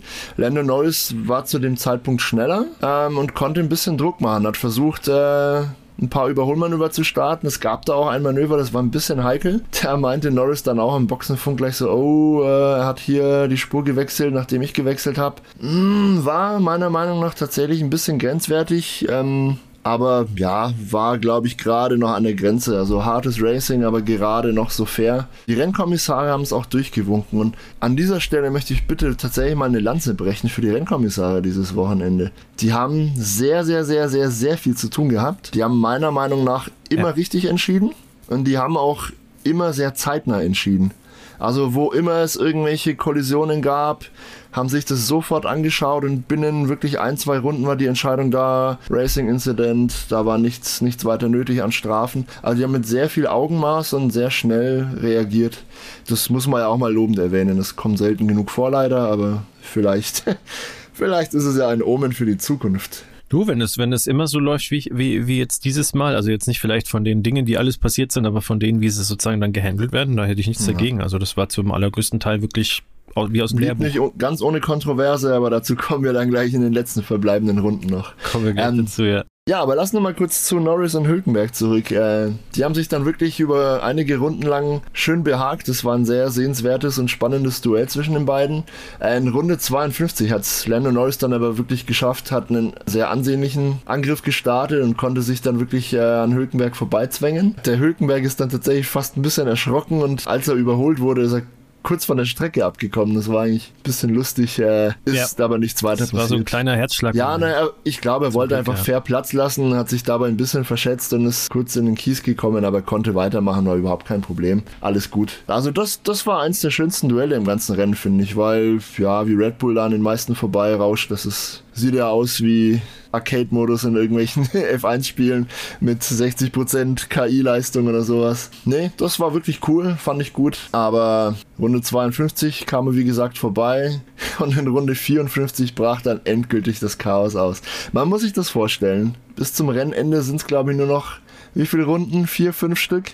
Also 58 sind es insgesamt. Ja, und in Runde 54 ist was passiert, Sebastian? Erzähl's uns. Ja, also der auch bemerkenswert, ja, weil hier Hülkenberg ja unter Dauerstress sozusagen war und dann erst sozusagen mit diesem Überholmanöver, das Norris das dann absolviert hat, so ein bisschen Probleme hatte, kurz von der Strecke abgekommen ist, äh, aber dann auch problemlos weiterfahren konnte. Magnussen, sein Teamkollege hingegen, Uh, ah, eine Überleitung. Ah, ich sehe. Ja, Magnussen, sein Teamkollege, der hat äh, unbedrängt ist der in die Mauer gefahren. Äh, was heißt in die Mauer gefahren? Der hat die Mauer gestreift und hat sich so hinten äh, rechts seinen äh, Reifen demoliert. Äh, war dann natürlich komplett im Eimer und das Safety Car ist rausgekommen. Und da muss ich jetzt auch nochmal sagen, es ist halt wieder so ein Ding, das ist bei Magnussen dann öfters mal drin, so eine, wie soll ich sagen, so eine Unkonzentriertheit oder an anderer Stelle dann manchmal so eine Ungestümheit, die ihm, finde ich, einfach im internen Duell momentan einfach ganz klar auf Platz 2 landen lässt. Unabhängig davon, dass Hülkenberg auch generell von der Pace sehr, sehr stark ist, wobei sie da sich eigentlich gar nicht so wahnsinnig viel nehmen immer. Aber das ist halt wieder mal bemerkenswert gewesen. Ich weiß nicht, hast du da irgendwie ähm, noch gesehen, dass es wirklich einen Grund dafür gab oder war das einfach so, ja, einfach zu weit rechts gefahren, dann plötzlich äh, die Mauer gestreift und das äh, Auto ist halt kaputt? Also das war eine ganz, ganz, ganz merkwürdige Situation. Ähm, im, Im Sky UK Kommentar haben sie ein bisschen spekuliert drüber, ob, da, ob er vielleicht irgendwie geblendet wurde, weil es da schon so spät am Tag war, dass die Sonne wirklich ungünstig und tief steht. Das war so ein bisschen die Vermutung, dass er sich deshalb irgendwie leicht verschätzt hat. Aber ich habe ein, ein Interview von ihm kurz noch gesehen nach dem Rennen. Da hat er auch gemeint, naja, er, er kann sich selbst nicht ganz erklären. Er ist einfach an der Mauer hängen geblieben. So ganz, ganz blöde Geschichte und ja, was das Ganze dann in Gang gesetzt hat, war natürlich pures Chaos. Also man muss sich das vorstellen, er hat hinten rechts äh, die Mauer gestreift, daraufhin hat sich der Reifen komplett gelöst, ist erstmal quer über die Strecke geflogen. 1000 Carbonteile von, ja, von seiner Hinterradaufhängung, wie Unterboden wahrscheinlich und was dann noch ein bisschen dranhängt, über 1, 2, 300 Meter quer über die ganze Fahrbahn verteilt. Da gab es natürlich für die Rennleitung kaum Spielraum, sofort wieder Safety Car. Und eine Runde darauf dann wurde auch eine rote Flagge draus, weil man gemerkt hat, man kann unter einem Safety Car die Strecke nicht gefahrlos säubern sozusagen, oh, damit die ganzen Carbon-Wrackteile nicht mehr rumliegen, damit sich da nicht wieder jemand Reifen aufschlitzt. Nun ja, so kam es dann dazu, dass wir drei Runden vor Schluss eine rote Flagge hatten, was bedeutet, alle dürfen Reifen wechseln, wir haben einen stehenden Start und dann geht's nochmal für zwei, drei Runden so richtig zur Sache, ne? Und für alle, die jetzt vielleicht noch nicht so firm in der Formel 1 sind, also rote Flagge bedeutet natürlich auch, dass erstmal alle in die Boxengasse reinfahren. Dann, mhm. ne, das Rennen ist unterbrochen erstmal. Ne? Genau, ne? das, ist Rennen ist unterbrochen. Rote genau. Flagge heißt erstmal alle, erstmal Rennen unterbrochen. Alle äh, sozusagen fahren in die Box rein hinter dem Safety Car in dem Fall. Und dann dürfen sie auch aussteigen. Dann darf noch ein bisschen was am äh, Auto gemacht werden, soweit ich weiß. Alles. Äh, du darfst alles am Auto Genau. Machen. Und dementsprechend ist es natürlich gut, um sich nochmal neu zu sortieren, aber natürlich dann auch äh, immer wieder so eine ja, äh, Wartepartie. Ne? Man weiß auch erstmal nicht genau, wann geht's weiter. Irgendwann sagt die Rennleitung dann, okay, äh, in äh, so und so viel Uhr äh, wird das Rennen wieder aufgenommen. So war es dann auch. Ja? Also es hieß dann irgendwann, okay, wir machen einen neuen Start und wir machen vor allem einen stehenden Start in Runde 57 in Runde 55 war die rote Flagge und ähm, tatsächlich zählt dann, also ist nach einer roten Flagge wird das ganze Startprozedere neu gestartet. Sprich, die Fahrer legen erstmal eine Runde zurück, um wieder ihren Startplatz einzunehmen, hinter dem Safety Car. Das Safety Car biegt dann ab und diese Runde zählt dann auch mit drauf, deswegen äh, steht das da so. Also die Runde 56 war quasi so eine Art tote Runde hinter dem Safety Car in Runde 57 erfolgte dann der stehende Neustart, der es dann so richtig in sich hatte.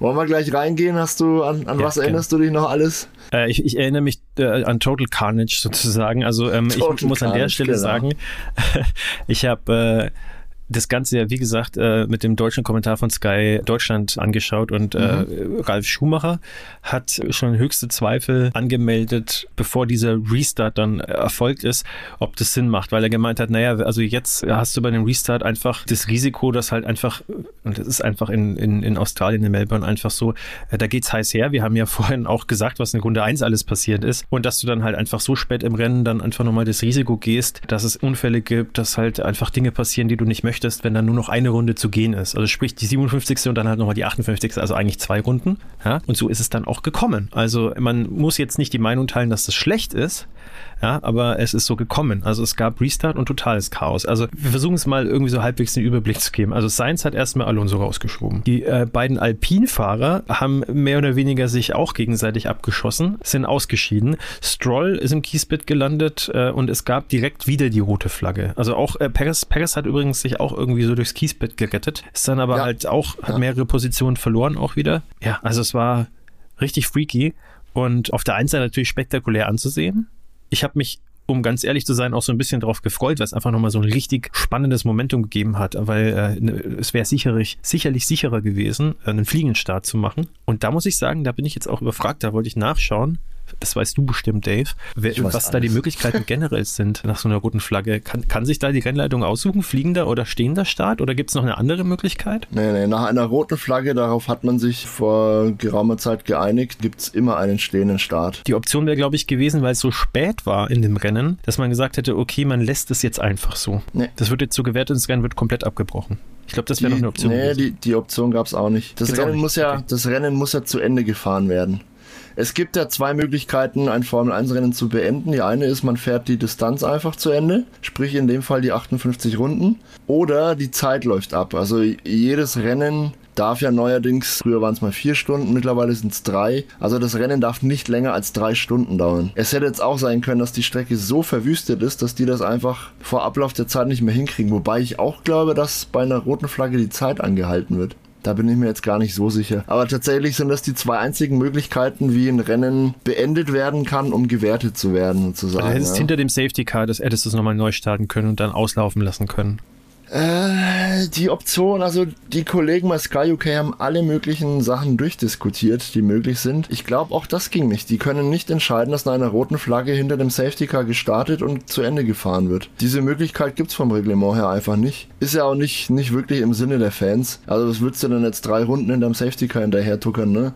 Was dann aber trotzdem tatsächlich gemacht wurde, wir sicher auch gleich nochmal drauf kommen. Denn natürlich, als es in Runde 57 gestartet wurde, das Rennen, mit all dem Chaos, das da passiert ist, also wirklich etliche, etliche Unfälle, wurde das Rennen natürlich sofort wieder angehalten und wieder unterbrochen. Und das war ja dann der, der allergrößte Knackpunkt, warum fährt man dann diese letzte Runde, die ja im Prinzip, ich habe es gerade auch schon erwähnt, im Prinzip startet ja das Startprozedere komplett neu. Das heißt, die eine Runde fährt man hinter dem Safety Car in die Startaufstellung rein, um dann einen stehenden Start zu machen. Aber diese Runde in die Startaufstellung rein war Runde 58, also schon die letzte Runde. im Prinzip, die, so wie man dann losfährt, so fährt man ja auch zu Ende. Trotzdem musste man diese Runde fahren, um äh, die volle Rundenzahl zu erreichen. Und da kommen wir noch auf das, das allerletzte verrückte Detail dieses Rennens. Für diesen, für diesen Move von Sainz gegen Alonso in Runde 57, den wir jetzt gerade kurz angerissen hatten, der bei diesem Chaos Restart hat Carlos Sainz seinen Landsmann Alonso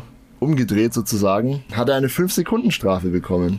Und das aller, allerletzte verrückte Detail ist jetzt diese de facto ja sinnlose Runde, die man am Ende nochmal hinter einem Safety Car fahren musste, war gar nicht so sinnlos, denn äh, Carlos Sainz wurden ja auf seine Rennzeit fünf Sekunden nochmal draufgeschlagen. Das heißt, er musste halt gucken, dass er irgendwie so viel Vorsprung auf den Vordermann lässt wie möglich, um dann in der letzten Kurve anzugasen. Und alle anderen hinter ihm natürlich haben dann auch Vollgas gegeben, damit sie möglichst innerhalb der fünf Sekunden nach ihm durchs Ziel rauschen, ja, damit sie vor ihm landen in der Wertung. Was tatsächlich dann am Ende auch allen gelungen ist. Carlos Sainz wurde ja von Rang 4, den er eigentlich rausgefahren hatte, auf Rang 12 durchgereicht durch diese blöde 5-Sekunden-Strafe.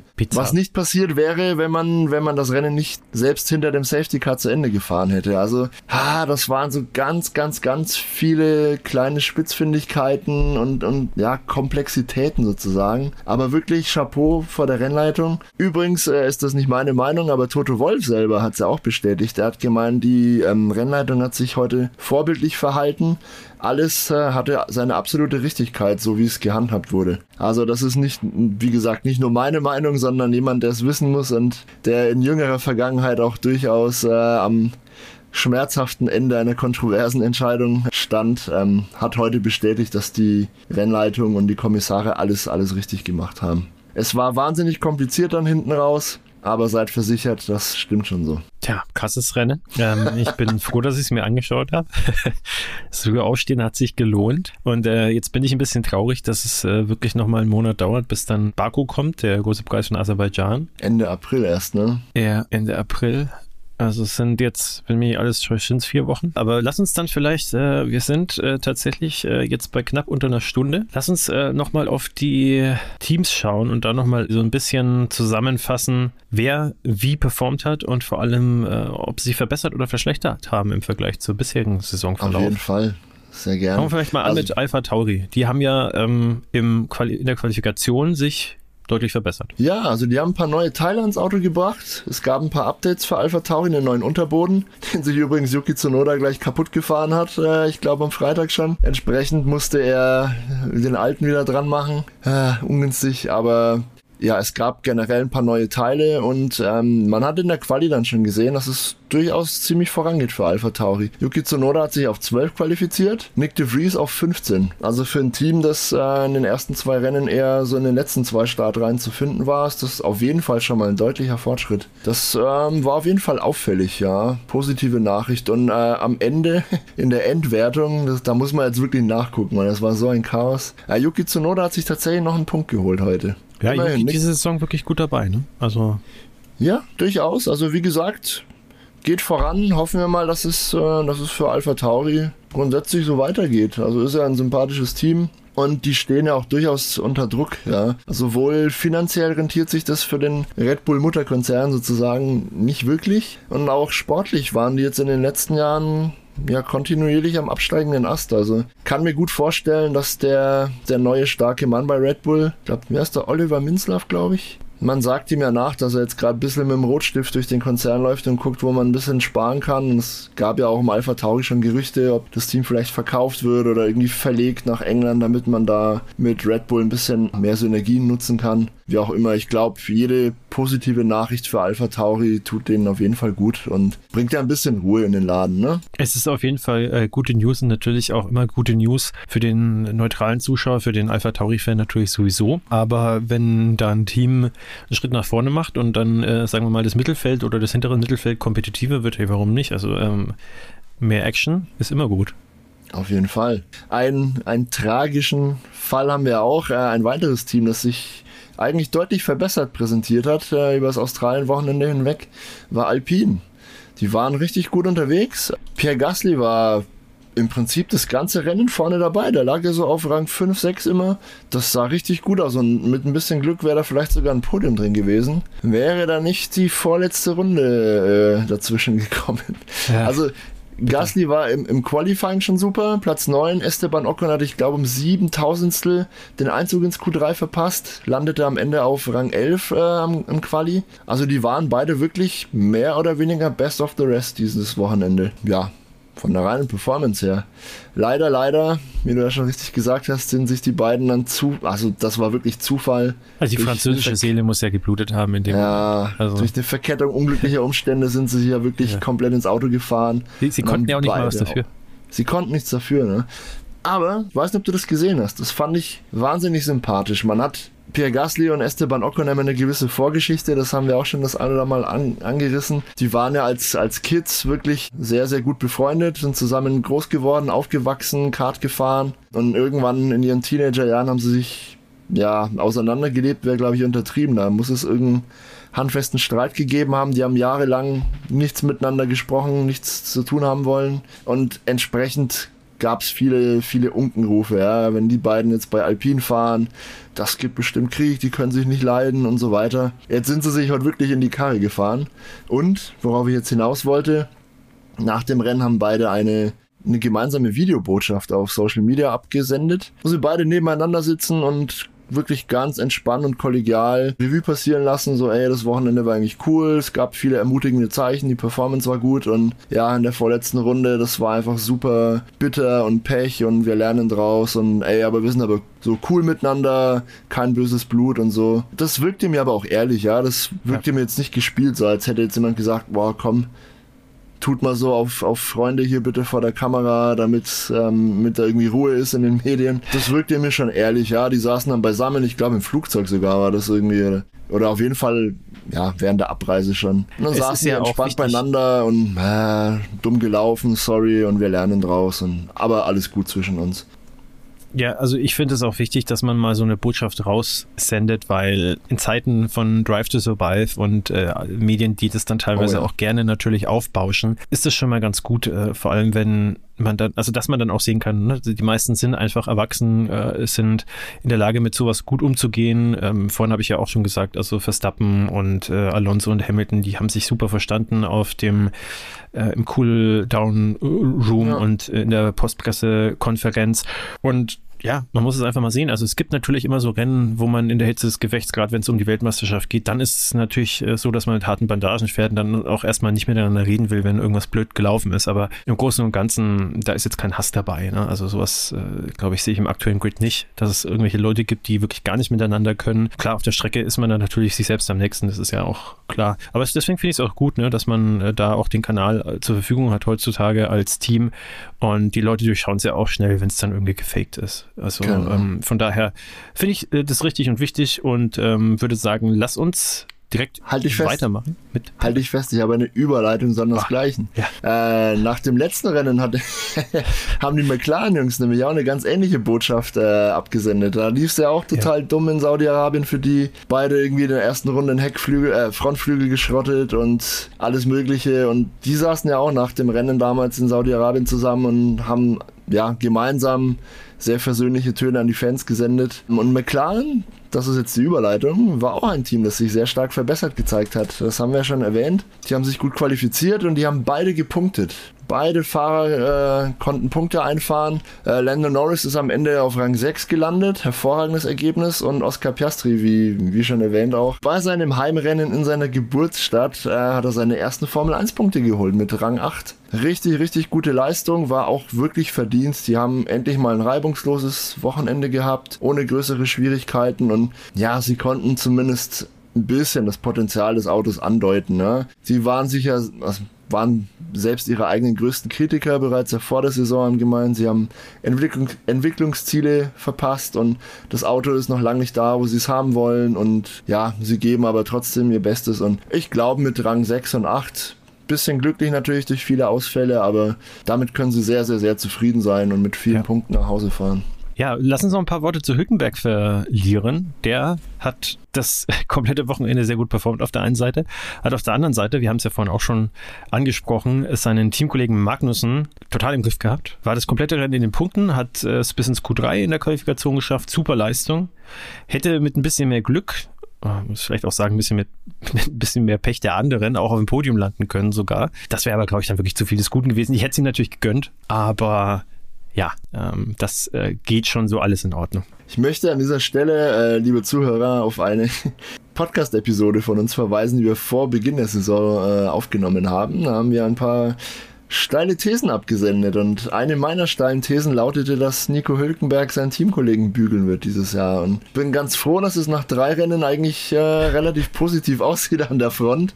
Hulk hatte ziemlich Pech in den ersten zwei Rennen tatsächlich, ist zweimal in blöde Scharmützel in der ersten Runde reingeraten, mehr oder weniger unverschuldet. Und ja, damit war sein Rennen jeweils dann gelaufen, aber jetzt in Australien konnte er wirklich mal zeigen, was, was in ihm steckt, was in, im Auto steckt. Und er hat sich sehr, sehr, sehr, sehr gut verkauft, hat wie gesagt keine Dummheiten gemacht, ist sehr klug und vernünftig gefahren und ja, den Platz gegen Norris hätte er einfach auch nicht halten können. Am Ende Rang 7 für Nico Hülkenberg ist, glaube ich, fürs Team und für ihn ein super, super Ergebnis. Und man muss auch sagen, genau für sowas hat ja Günther Steiner einen zweiten erfahrenen Fahrer geholt. Weil wenn Magnussen mal einen Off-Tag hat wie heute und so einen Mist baut, ob Mick Schumacher auf Rang 7 gelandet wäre, na gut, kann man natürlich drüber spekulieren. Ist ja auch ein super Fahrer. Aber ich glaube, gerade in so einem Grand Prix, wo so viel passiert, so viele Restarts, so viel Chaos, spielt die Erfahrung eine ganz, ganz große Rolle und seine reichhaltige Erfahrung hat der Hülkenberg heute komplett aus, äh, ausgenutzt und damit das gute Ergebnis eingefahren, oder? Ja, sehe ich genauso. Also Hülkenberg war auf jeden Fall der richtige Move. Ähm, ich kann, wie gesagt, auch nachvollziehen, dass äh, Günther Steiner oder beziehungsweise Haas sich äh, für den Schritt entschieden haben. Ähm, ist natürlich, wie gesagt, äh, auch wenn wir es schon hundertmal gesagt haben, äh, für Mick natürlich schade. Ich kann mir vorstellen, dass Mick mit Hülkenberg vielleicht sogar das bessere Duo wäre. Möchte jetzt Magnussen mhm. aber auch kein Unrecht tun. Ich glaube jetzt, um es anders auszudrücken, es ist jetzt zumindest mal nicht die schlechtere Fahrerpaarung unbedingt, ähm, äh, so wie sie jetzt momentan äh, in der Konstellation, wie sie sich momentan darstellt. Ähm, Magnussen muss aber schon auch ein bisschen weiterhin zeigen, dass er eben solche Unachtsamkeiten wie heute vielleicht auch nicht irgendwie zu oft drinnen hat. Aber ich meine, Haas gut gepunktet, ähm, sieht diese Saison auch nicht schlecht aus. Von daher ist es schon alles in Ordnung. Also alles im grünen Bereich für das Team, würde ich sagen. Jetzt habe ich noch mindestens zwei Teams, für die die Saison durchaus schlecht aussieht. Ja. sind leider beide aus Italien. Welche könnten das wohl sein? Nee, ist natürlich ganz offensichtlich. Also Ferrari hatte ein absolutes Horrorwochenende zum Vergessen. Ja, Leclerc war das ganze Wochenende über ein bisschen neben der Spur, hatte man das Gefühl. Carlos Sainz war eigentlich gut unterwegs, sowohl im Quali als auch im Rennen. Er lag lange, lange in, ja, auf Rang 4 in, in Reichweite zum Podium sozusagen. Ist dann ganz am Ende in dem Chaos durch seine 5-Sekunden-Strafe noch auf Rang 12 abgerutscht. Das war, ja, gut, unglücklich, aber darf halt natürlich auch nicht passieren, ne? Und somit äh, reist Ferrari mit null Punkten aus Australien ab. Was sagst du denn dazu, Sebastian? Was sag ich dazu? Also, brennt da schon der Baum? Was, was ist da los? Verlieren die jetzt komplett die Fassung, die Italiener, oder kriegt der. Naja, man muss das ein bisschen differenzieren. Ich glaube, das Paket war an und für sich gar nicht so schlecht. Dieses Mal war es tatsächlich, äh, den Fahrern anzukreiden, aus meiner Sicht. Das war das mhm. größte Problem dieses Wochenende. Leclerc, wie gesagt, in äh, Runde 1 schon im Prinzip mit dem, mit dem Abflug, den er sich hätte sparen können. Das äh, geht komplett auf seine Kappe. Genauso wie Sainz, äh, ich weiß nicht, was ihn Tag geritten hat. Also ähm, er hätte auch nicht sein müssen, war auch klar sein Fehler, hat ihn die 5-Sekunden-Strafe zurechtbekommen. Ist natürlich dann maximal unglücklich gewesen, wie wir vorhin schon gesagt haben, äh, wie sie dann sozusagen äh, unter, oder unter welchen Umständen sie dann umgesetzt wurde, dass er dann ja. gar so viele Positionen verloren hat. Aber äh, das gehört eben auch dazu. Ne? Also wer Weltmeister werden will oder wer ein Weltmeisterteam sein will, der muss einerseits strategisch tiptop sein, andererseits muss technisch alles passen, Auto muss zuverlässig sein, die äh, Fehlerquote im Team, aber auch bei den Fahrern darf halt äh, nicht groß sein, die muss extrem gering sein. Und wir hatten es ja vorhin auch äh, implizit auch äh, gesagt an anderer Stelle ähm, oder explizit, Hamilton macht fast keine Fehler, Verstappen im Prinzip vom Auto zu Fehlern forciert worden, Perez ja eigentlich auch, der hat ein Mega-Rennen mhm. gemacht, also diesen Ausritt, den er in der Qualifikation hatte, war ja anscheinend ein ähnliches, wie gesagt, Problem, wie es auch jetzt ein Verstappen hatte, also das sind halt so Sachen, die machen einfach den Unterschied. Und in der Summe kann es dann halt nach drei Rennen so ausschauen, wie eben jetzt bei Ferrari. Und noch als Zusatz natürlich dann mal so ein Wochenende rauskommen, wo man halt einfach wirklich mit komplett leeren Händen dann rauskommt und sich dann halt wirklich fragt, also hätten wir da jetzt im Nachhinein, hätten wir da gar nicht anreisen brauchen, ja, weil im Endeffekt ist es ja so. Ich glaube aber nicht, dass da jetzt der Baum brennt. Äh, Fred Vasseur, denke ich, weiß schon ganz genau,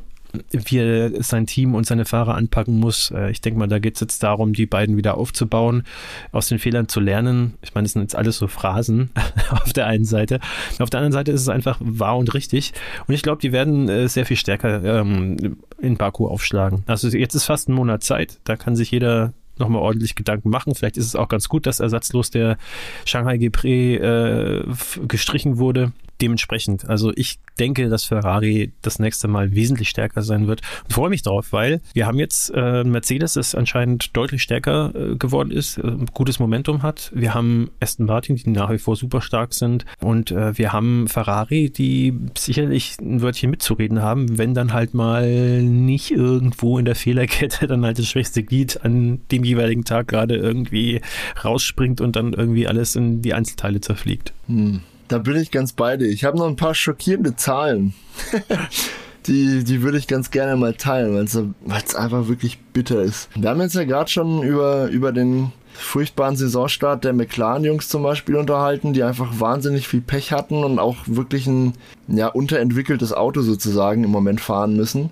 Wir haben über Hülkenberg gesprochen, der mit Verlaub in einem Haas sitzt. Ich glaube, die du als schwächstes Auto angesehen hast vor der Saison. Ja, wo ich mich inzwischen aber korrigieren Tja, würde. Also es, äh, ja, aber trotzdem, ja. Ja, aber trotzdem, man, ne, ja, wenn, wenn man den Haas gegen einen, einen, Ferrari stellt, dann würde man, glaube ich, immer vermuten, dass der Ferrari ja doch mal stärker ist. Mhm. Und jetzt pass auf, äh, was wir in der Fahrerwertung im Moment für einen Stand haben. Rang 8 mit 8 Punkten, Lando Norris.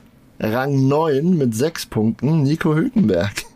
Rang 10 mit ebenfalls 6 Punkten Charles Leclerc. Alter Schwede, das musst du dir mal auf der Zunge zergehen lassen. Charles Leclerc ist vor einem Jahr nach trotzdem. dem dritten Rennen. Ja. ja. jetzt pass auf. Letztes Jahr war ja der Melbourne äh, Grand Prix auch, äh, der Australien Grand Prix war ja auch das dritte Rennen. Das hat er gewonnen Charles Leclerc war vor einem Jahr mit zwei Siegen und ich glaube einem zweiten Platz haushoher Favorit auf den WM-Titel. Ich glaube, der hatte da irgendwie was 76 Punkte oder sowas auf dem Konto. Ja, Jetzt hat er sechs. Sowas, ja. Also das ist halt wirklich, das tut richtig, richtig weh. Die Memes sind natürlich auch gnadenlos, ja. Der arme Schal wird da komplett durch die Mangel gedreht und es gibt ja immer ein nächstes Jahr. Spielt natürlich darauf an, dass das immer seine Standardfloskel war, so, oder generell die Standardfloskel aller Ferrari-Fans, so, ja, nächstes Jahr wird es endlich unser Jahr und dann starten wir durch. Michael Ballack, der Formel 1. Äh, ja, irgendwie mutiert das ein bisschen dazu, ne? Und ebenfalls, ebenfalls eine nette Zahl. Ähm, McLaren, wie gesagt, ich bemühe den Vergleich gern nochmal, die mit dem unterentwickelten Auto in einem katastrophalen Saisonstart mit äh, vielen Ausfällen und, und Klamauk-Boxenstopps irgendwie äh, daherkommen.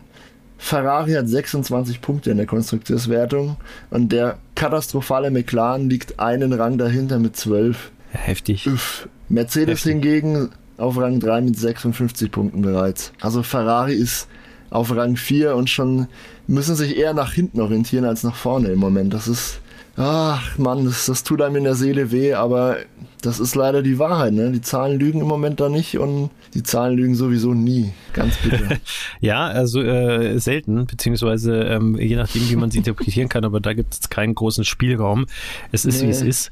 Ähm, ja, also ich bin, ich freue mich sehr. Also es, es steht ja auch im Raum, also ich habe mir überlegt. Du freust dich sehr, dass Ferrari so schlecht dasteht. Nein, nein, das nicht. Nee, also nein, überhaupt nein. nicht. Also ist ein Traditionsrennstall. Ich mag Charles Leclerc, ich mag auch Carlos Sainz. Die sind jetzt nicht meine absoluten Favorites, aber ich habe null gegen die. Ich finde die sympathisch. Ich finde, das sind gute Fahrer. Und ähm, es ist halt halt auch so, dass auch ein Charles Leclerc mal Fehler macht. Also der ist ja jemand, der hat jetzt keine große Fehlerquote eigentlich. Ne? Ähm, muss man auch die Kirche ein bisschen im Dorf lassen. Sowas sollte ihm nicht passieren, sowas darf ihm eigentlich auch nicht passieren. Aber ja, wie soll ich sagen, äh, sagen wir mal so, besser ist passiert in so einer Saison, als dass es letzte Saison passiert wäre. Äh, letzte Saison hat er eigentlich fast immer performt, da lag es eher am Team. Ich weiß jetzt gar nicht, was für ihn da einfacher zu verkraften ist. Ich glaube, kurzfristig wahrscheinlich ist es schwieriger, einen eigenen Fehler irgendwie zu verkraften. Langfristig, mhm. glaube ich, kann man sich das eher verzeihen, als äh, wenn man dann eine Saison wegschmeißen muss, weil das Team halt wieder mal nicht abgeliefert hat, wie man sich das gewünscht hätte. Im Endeffekt äh, ist es, wie es ist und äh, dementsprechend, äh, er ist zumindest nicht so weit äh, gesunken, also, das ist jetzt despektierlich zu meinen, wie äh, Bottas momentan, weil der war heute uh. ja auch ein sehr großer Verlierer. Alfa Romeo auch äh, nach ja, hoffnungsvollen, wie soll ich sagen, äh, nach, nach großen Hoffnungen, die man in das Team gesteckt hat ja, am Anfang ja. der Saison. Ja, wir haben die eigentlich relativ stark gesehen, ne? Ziemlich, ja, ziemlich gut im Mittelfeld. Viele haben die irgendwie. relativ stark gesehen, ja. Ja, aber dieses Wochenende ging für Alfa Romeo gar nichts zusammen. Auch hier ganz kurz ein Blick auf die Fakten. Wenn man jetzt den, also äh, im, im Qualifying, wenn man den Perez rausrechnet, der da seinen Fehler hatte und als letzter gestartet ist, ja, Vorletzter, somit de facto letzter war Valtteri Bottas nach dem Qualifying und äh, Zhou Guanyu war auch nur zwei Plätze davor auf der 17. Also im Qualifying lief schon gar nichts zusammen und im Rennen, ja, desolat eigentlich. Ja. Keine Ahnung, was mit Bottas los ist. Der hatte auch wieder eine Klamaukleistung. Ich weiß auch nicht, wie er das hingekriegt hat. Neben ihm war nur Logan Sargent, der häufiger an der Box war. Ähm, Valtteri Bottas hat, lass mich kurz zählen, 1, 2, 3, 4, 5, 6 Mal Reifen gewechselt im Rennen. Und ich, er hat auch definitiv als einziger Fahrer fünf, fünf Sätze vom Softreifen verwendet im Rennen. Was machen die denn da? Also, also man sieht, man sieht die ja leider kaum, ne? Genau. Ja, du, äh, ich äh, habe auch noch nicht mir die Zeit genommen, mir das mal genauer anzuschauen. Aber man sieht auch nichts. Der war auch nicht zu sehen einfach. Der war das ganze Rennen über nicht zu sehen. Die haben noch äh, im, im Post-Race, äh, in der Post-Race-Show noch einen Witz gemacht, dass sie wirklich mal geguckt haben, was bei Valtteri Bottas los war. Und es gab, glaube ich, einen einzigen Frame, wo er überhaupt zu sehen war im Worldfeed. Ich habe auch Man nichts von ihm gesehen, um ehrlich zu sein. Also, ja. äh, ich, also ja, zumindest klar. nicht bewusst. Ähm, ich weiß nur, dass er noch hinter äh, Perez aus der Boxengasse gestartet ist. So viel habe ich noch mitbekommen. Genau. Das war, glaube ich, mhm. auch das Einzige, was ich von ihm im ganzen Rennen gesehen habe. Wahrscheinlich war das der Frame.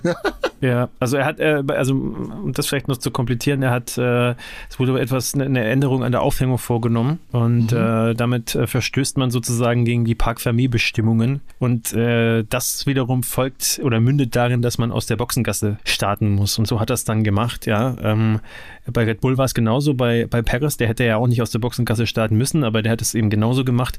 Er hat auch gleich einen neuen Energiespeicher und eine neue Kontrolltechnik bekommen, die sie eingebaut mhm. haben. Mhm. Und äh, dementsprechend äh, musste er dann auch aus der Box und hinter ihm dann eben Walter Bottas. Und ähm, ja, das äh, darf jetzt jeder mal für sich selber googeln, beziehungsweise ich habe jetzt auf die Schnelle auch tatsächlich gar keine Informationen mehr dazu gefunden. Ich kann mir vorstellen, dass es tatsächlich ähnlich unglücklich äh, gelaufen ist bei Bottas wie beim letzten Rennen, ähm, wo er ja dann irgendwie auch ständig äh, an die Box musste. Ja, also ich sag's auch wieder so, wie ich es das letzte Mal gesagt habe. Bottas ist sicherlich nicht so schlecht, wie es jetzt irgendwie das Ergebnis darstellt, aber ist natürlich für ihn unglaublich unbefriedigend. Und ähm, ich wünsche ihm nat natürlich jetzt äh, für das nächste Rennen einfach mal äh, keine Probleme und dass er dann im Prinzip einmal wirklich durchfahren kann und wir wirklich sehen, wo er eigentlich gerade steht. Weil ich glaube, gerade er ähm, ist jetzt ein Fahrer, der diese Saison noch nicht wirklich beweisen konnte, was er eigentlich kann oder was er immer mhm. noch zu leisten imstande ist oder vielleicht nicht mehr. Es ist einfach schwierig und ähm, ich mag ihn ja. Also er ist ja sehr oft äh, sozusagen außerhalb des Rennens gezeigt worden mit seinem neuen Haarschnitt, ja, mit seinem oh, ja. äh, Ossi äh, sehr sehr beliebt gemacht hat er sich da, ja, mit seinem australischen, seiner australischen Frisur ja, wo er sich dann äh, links und rechts äh, die, äh, die Haare weggeschoren hat und dann im Prinzip nur noch so ein, kann sie nicht Irokesen nennen, aber ja, äh, googelt mal äh, Valtteri Bottas äh, Australia Hair oder Australien Frisur, was auch immer, dann seht ihr das, sieht ganz funky aus. Äh, Joe Guan Yu hat es irgendwie auch noch nicht so richtig begriffen, was das soll mit der Frisur. Das war brillant. Das war ja, aber brillant. es ist halt das Highlight gewesen und er konnte keine Akzente setzen im Auto. Schade für ihn. Ich wünsche ihm äh, für das nächste Rennen das Beste und ich glaube auch, dass er ja er kann ja, er kann ja auf jeden Fall besser als äh, jetzt, dass die Ergebnisse zeigen. Das auf jeden Fall. Ähm, ja, muss äh, einfach mal wieder ein bisschen mehr Glück haben, sage ich mal. Trotz der desolaten Leistung, man muss ja trotzdem mal festhalten, das hat ja für, für Guan Yu trotzdem äh, zu Rang 9 und 2 Punkten gereicht. Natürlich aufgrund der ganzen chaotischen Ereignisse der letzten Runden. Er ist trotzdem durchgekommen. Bottas ist zum Beispiel nur auf 11 gelandet. Also de facto im Prinzip wieder letzter.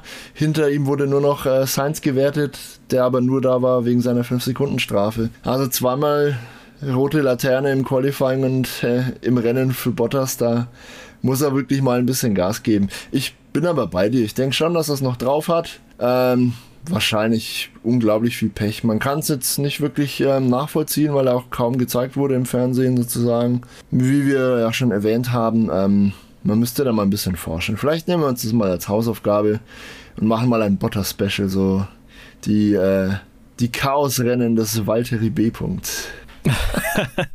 ja, das äh, klingt auf jeden Fall nach einer guten Aufgabe. Apropos Aufgabe, ähm, lass uns doch aufgeben für heute und das Ganze mal irgendwie äh, zu Ende bringen. Äh, der Podcast dauert schon relativ lange. Ich glaube, wir haben jetzt äh, sicherlich nicht alles gesagt, aber vieles und äh, das meiste. Und ich hoffe, dass wir, wir sind zwischendurch, zumindest ich bin ein bisschen schleunig gekommen, was das Reglement angeht. Ich glaube, ich sollte mich da auch nochmal ein bisschen belesen. Es ist ja auch nicht ganz banal sozusagen. Ne? Also sprich, äh, was passiert dann so spät im Rennen? Was sind die Optionen für einen Restart nach einer äh, roten Flagge und so weiter? Ähm, da habe ich auch das Gefühl, dass die Kommentatoren immer mal wieder so ein bisschen schleudern kommen auch. Ähm, dementsprechend, falls wir da jetzt irgendwie äh, die ein oder andere Aussage drin gehabt haben sollten, die nicht hundertprozentig gepasst hat oder äh, wenn ihr da einen Faktencheck selber gemacht habt und gemerkt habt, so okay, irgendwas, äh, was die gesagt haben, ist vielleicht äh, so nicht hundertprozentig richtig gewesen, man möge es uns nachsehen, ja. Ähm, und äh, wir werden auf jeden Fall geloben, uns das auch selber nochmal reinzupfeifen. Die Formel 1 ist ein komplexes Konstrukt. Die Regeln ähm, wurden übrigens ja auch äh, in den letzten Jahren ein paar Mal geändert in der Richtung. Nicht zuletzt aufgrund äh, eines gewissen äh, Rennens in Abu Dhabi, wo der ein oder andere WM-Titel entschieden wurde in die eine oder andere Richtung. Da wollen wir gar nicht näher drauf eingehen, aber tatsächlich ist ähm, das Handling solcher, solcher Unfälle kurz, kurz vor Ende eines Rennens äh, jetzt eine direkte Konsequenz aus dem, wie das damals gelaufen ist, eben in Abu Dhabi und ja, Regeln wurden angepasst, äh, umgeschrieben, wurden einstimmig auch von den Teams übrigens so mitgetragen. Und ja, Toto Wolf, wie gesagt, äh, hat versichert vor laufenden Kameras, dass das heute alles seine Richtigkeit hatte. Allzu oft kommt so eine Situation aber auch ja nicht vor, dass kurz vor dem Rennen nochmal eine rote Flagge geschwenkt wird. Ja, mal gucken. Mal Der gucken. Komplettierung halber. Bitte? Es sei noch erwähnt, dass zum Zeitpunkt, äh, wo wir diesen Podcast aufnehmen, äh, Haas ja noch eine, einen Einspruch äh, eingelegt hatte und versucht. Abgewiesen. Äh, ist schon abgewiesen? abgewiesen? Okay, wunderbar. Ist schon abgewiesen. Perfekt. Das dachte äh, ich tatsächlich, mir tatsächlich war das aber harmloser, als ich eigentlich dachte. Ne? Ich habe dir ja gegenüber äh, vorher noch gesagt, dass es da potenziell um den Podiumsplatz für Nico Hülkenberg, äh, ja, für Nico Hülkenberg geht. Ich glaube, es wäre vierter Platz gewesen, oder? Nee, es ging tatsächlich grundsätzlich ums Podium. Ja. Äh, es ging darum, welche Reihenfolge man sozusagen als Maßstab nimmt für den letzten Restart. Für den aller, aller, allerletzten Restart. Und äh, Alonso lag da ja irgendwo hinten, weil ihn der Sainz umgedreht hatte. Also ja. theoretisch wäre Hülkenberg sogar auf der 3. Aber darauf wollte das äh, Haas-Team gar nicht hinaus. Ähm, die wollten die Reihenfolge, ich glaube, nach der Safety-Car-Linie 2 in irgendeiner Form wiederherstellen. Und da ging es eigentlich nur darum, dass Hülkenberg auf der 6 statt auf der 7 landet. Fragen also, mich nicht, da warum. Sie selber die, auch nicht viel verloren dann sozusagen. Also weniger, genau, als wenn es genau, um die genau. Option gewesen Die werden gute genau. Gründe gehabt haben, warum dieser Protest aussichtsreicher erschien als ähm, der andere, wo, wo, wo sie viel mehr gewonnen hätten, sozusagen. Äh, so oder so, der Protest wurde ja abgewiesen. Es gab ja noch einen Protest, dass äh, Max Verstappen beim vorletzten Restart nicht korrekt in seiner Startbox stand. Und da hatten wir in den ersten zwei Rennen der Saison ja schon den ein oder anderen Präzedenzfall.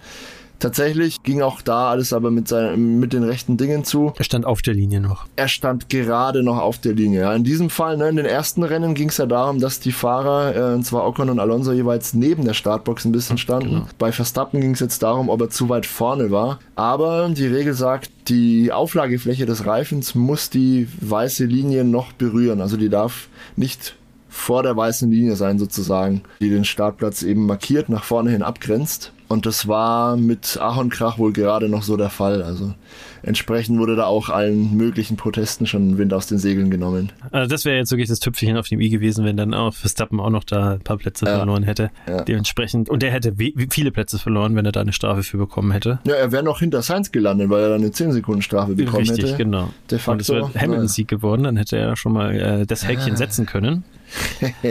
dass er, dass er mit Ausnahme von letzter Saison dann äh, in jeder äh, Saison, die er in der Formel 1 bestritten hat, einen Sieg hat. Das muss er sich jetzt irgendwie anders holen. Aber äh, wenn man mal ehrlich ist, ist es auch besser so. Also das soll er sich dann auch bitte schön auf der Strecke verdienen und nicht wegen so einem blöden Fehler, der dann im Endeffekt keiner war von Verstappen. Also von daher, ich fand es sehr schön. Ich fand es wie immer auch sehr schön mit dir, Dave. Das kann eine Revue passieren. Vielen lieben Dank. Es freut mich auch immer wieder, wenn ich mit irgendjemandem über die Formel 1 aus, ausführlich quatschen darf. Das ist eine Freude. Und das ist eigentlich der ganze Aufhänger dieses Podcasts überhaupt. Was ich muss diesen ganzen Mist mal loswerden. In den, in den vier Wochen bis äh, Baku. Ähm, du, wir haben ja beide viel vor. Wir werden ähm, auch in Richtung hier im Kreisfahren Podcast, aber auch Blog äh, noch einiges, ich sag mal, schleifen und feilen. Da, dass wir jetzt überhaupt hier am Start sind mit dem Podcast und mit dem komplett rund erneuerten Blog, muss man auch dazu sagen, ist ja eigentlich wieder ein Schnellschuss. War kurz, kurz vor Saisonstart haben wir dann beschlossen, boah, komm, lass das mal machen und wir haben innerhalb wirklich kürzester Zeit alles aus dem Boden gestampft. Ja, und da merken wir jetzt halt, dass es hier und da noch ein bisschen Optimierungsbedarf gibt. Wir sind noch nicht ganz mit unserem Instagram-Feed äh, zufrieden. Folgt uns übrigens bitte auf Instagram. Ja. im Kreis fahren. Wir müssen Fotos machen. Du warst ja die ganze Zeit irgendwo in Asien unterwegs und wir haben alles immer aus der Ferne gemacht. Du bist mittlerweile Steht aber wieder im Lande. Chance, dass ich äh, demnächst auch wieder im asiatischen Raum unterwegs bin. Ich glaube, Aserbaidschan gehört zum asiatischen Raum und mir den Baku Prix ja. tatsächlich live anschauen. Die äh, ist eine oh, geringe Chance. Machst du das wirklich? Wenn ich diese Saison hingehe auf ein Rennen, dann wird es dieses oder Singapur wahrscheinlich sein. Oh, abgefahren, ja cool. Pals. Dann drücke ich auf jeden Fall Daumen. Vielleicht kannst du dann live von der Strecke berichten. Das wäre natürlich auch geil.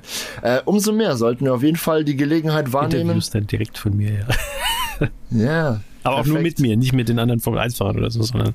Ja. Ja. Mach uns bitte den Walter Costa. Ja. Gerne. nee, wie gesagt, umso mehr sollten wir die Gelegenheit nutzen, wenn du hier bist, dass wir mal Fotos machen, damit die Menschen auch mal äh, unsere Gesichter dazu sehen. Auch das können wir dann natürlich gewinnbringend im, ja, auf Social Media einsetzen und dergleichen. Ähm, ja, all sowas auf jeden Fall. Und wir werden uns vorbereiten, weil wir haben dieses Jahr auch den ein oder anderen Tripleheader.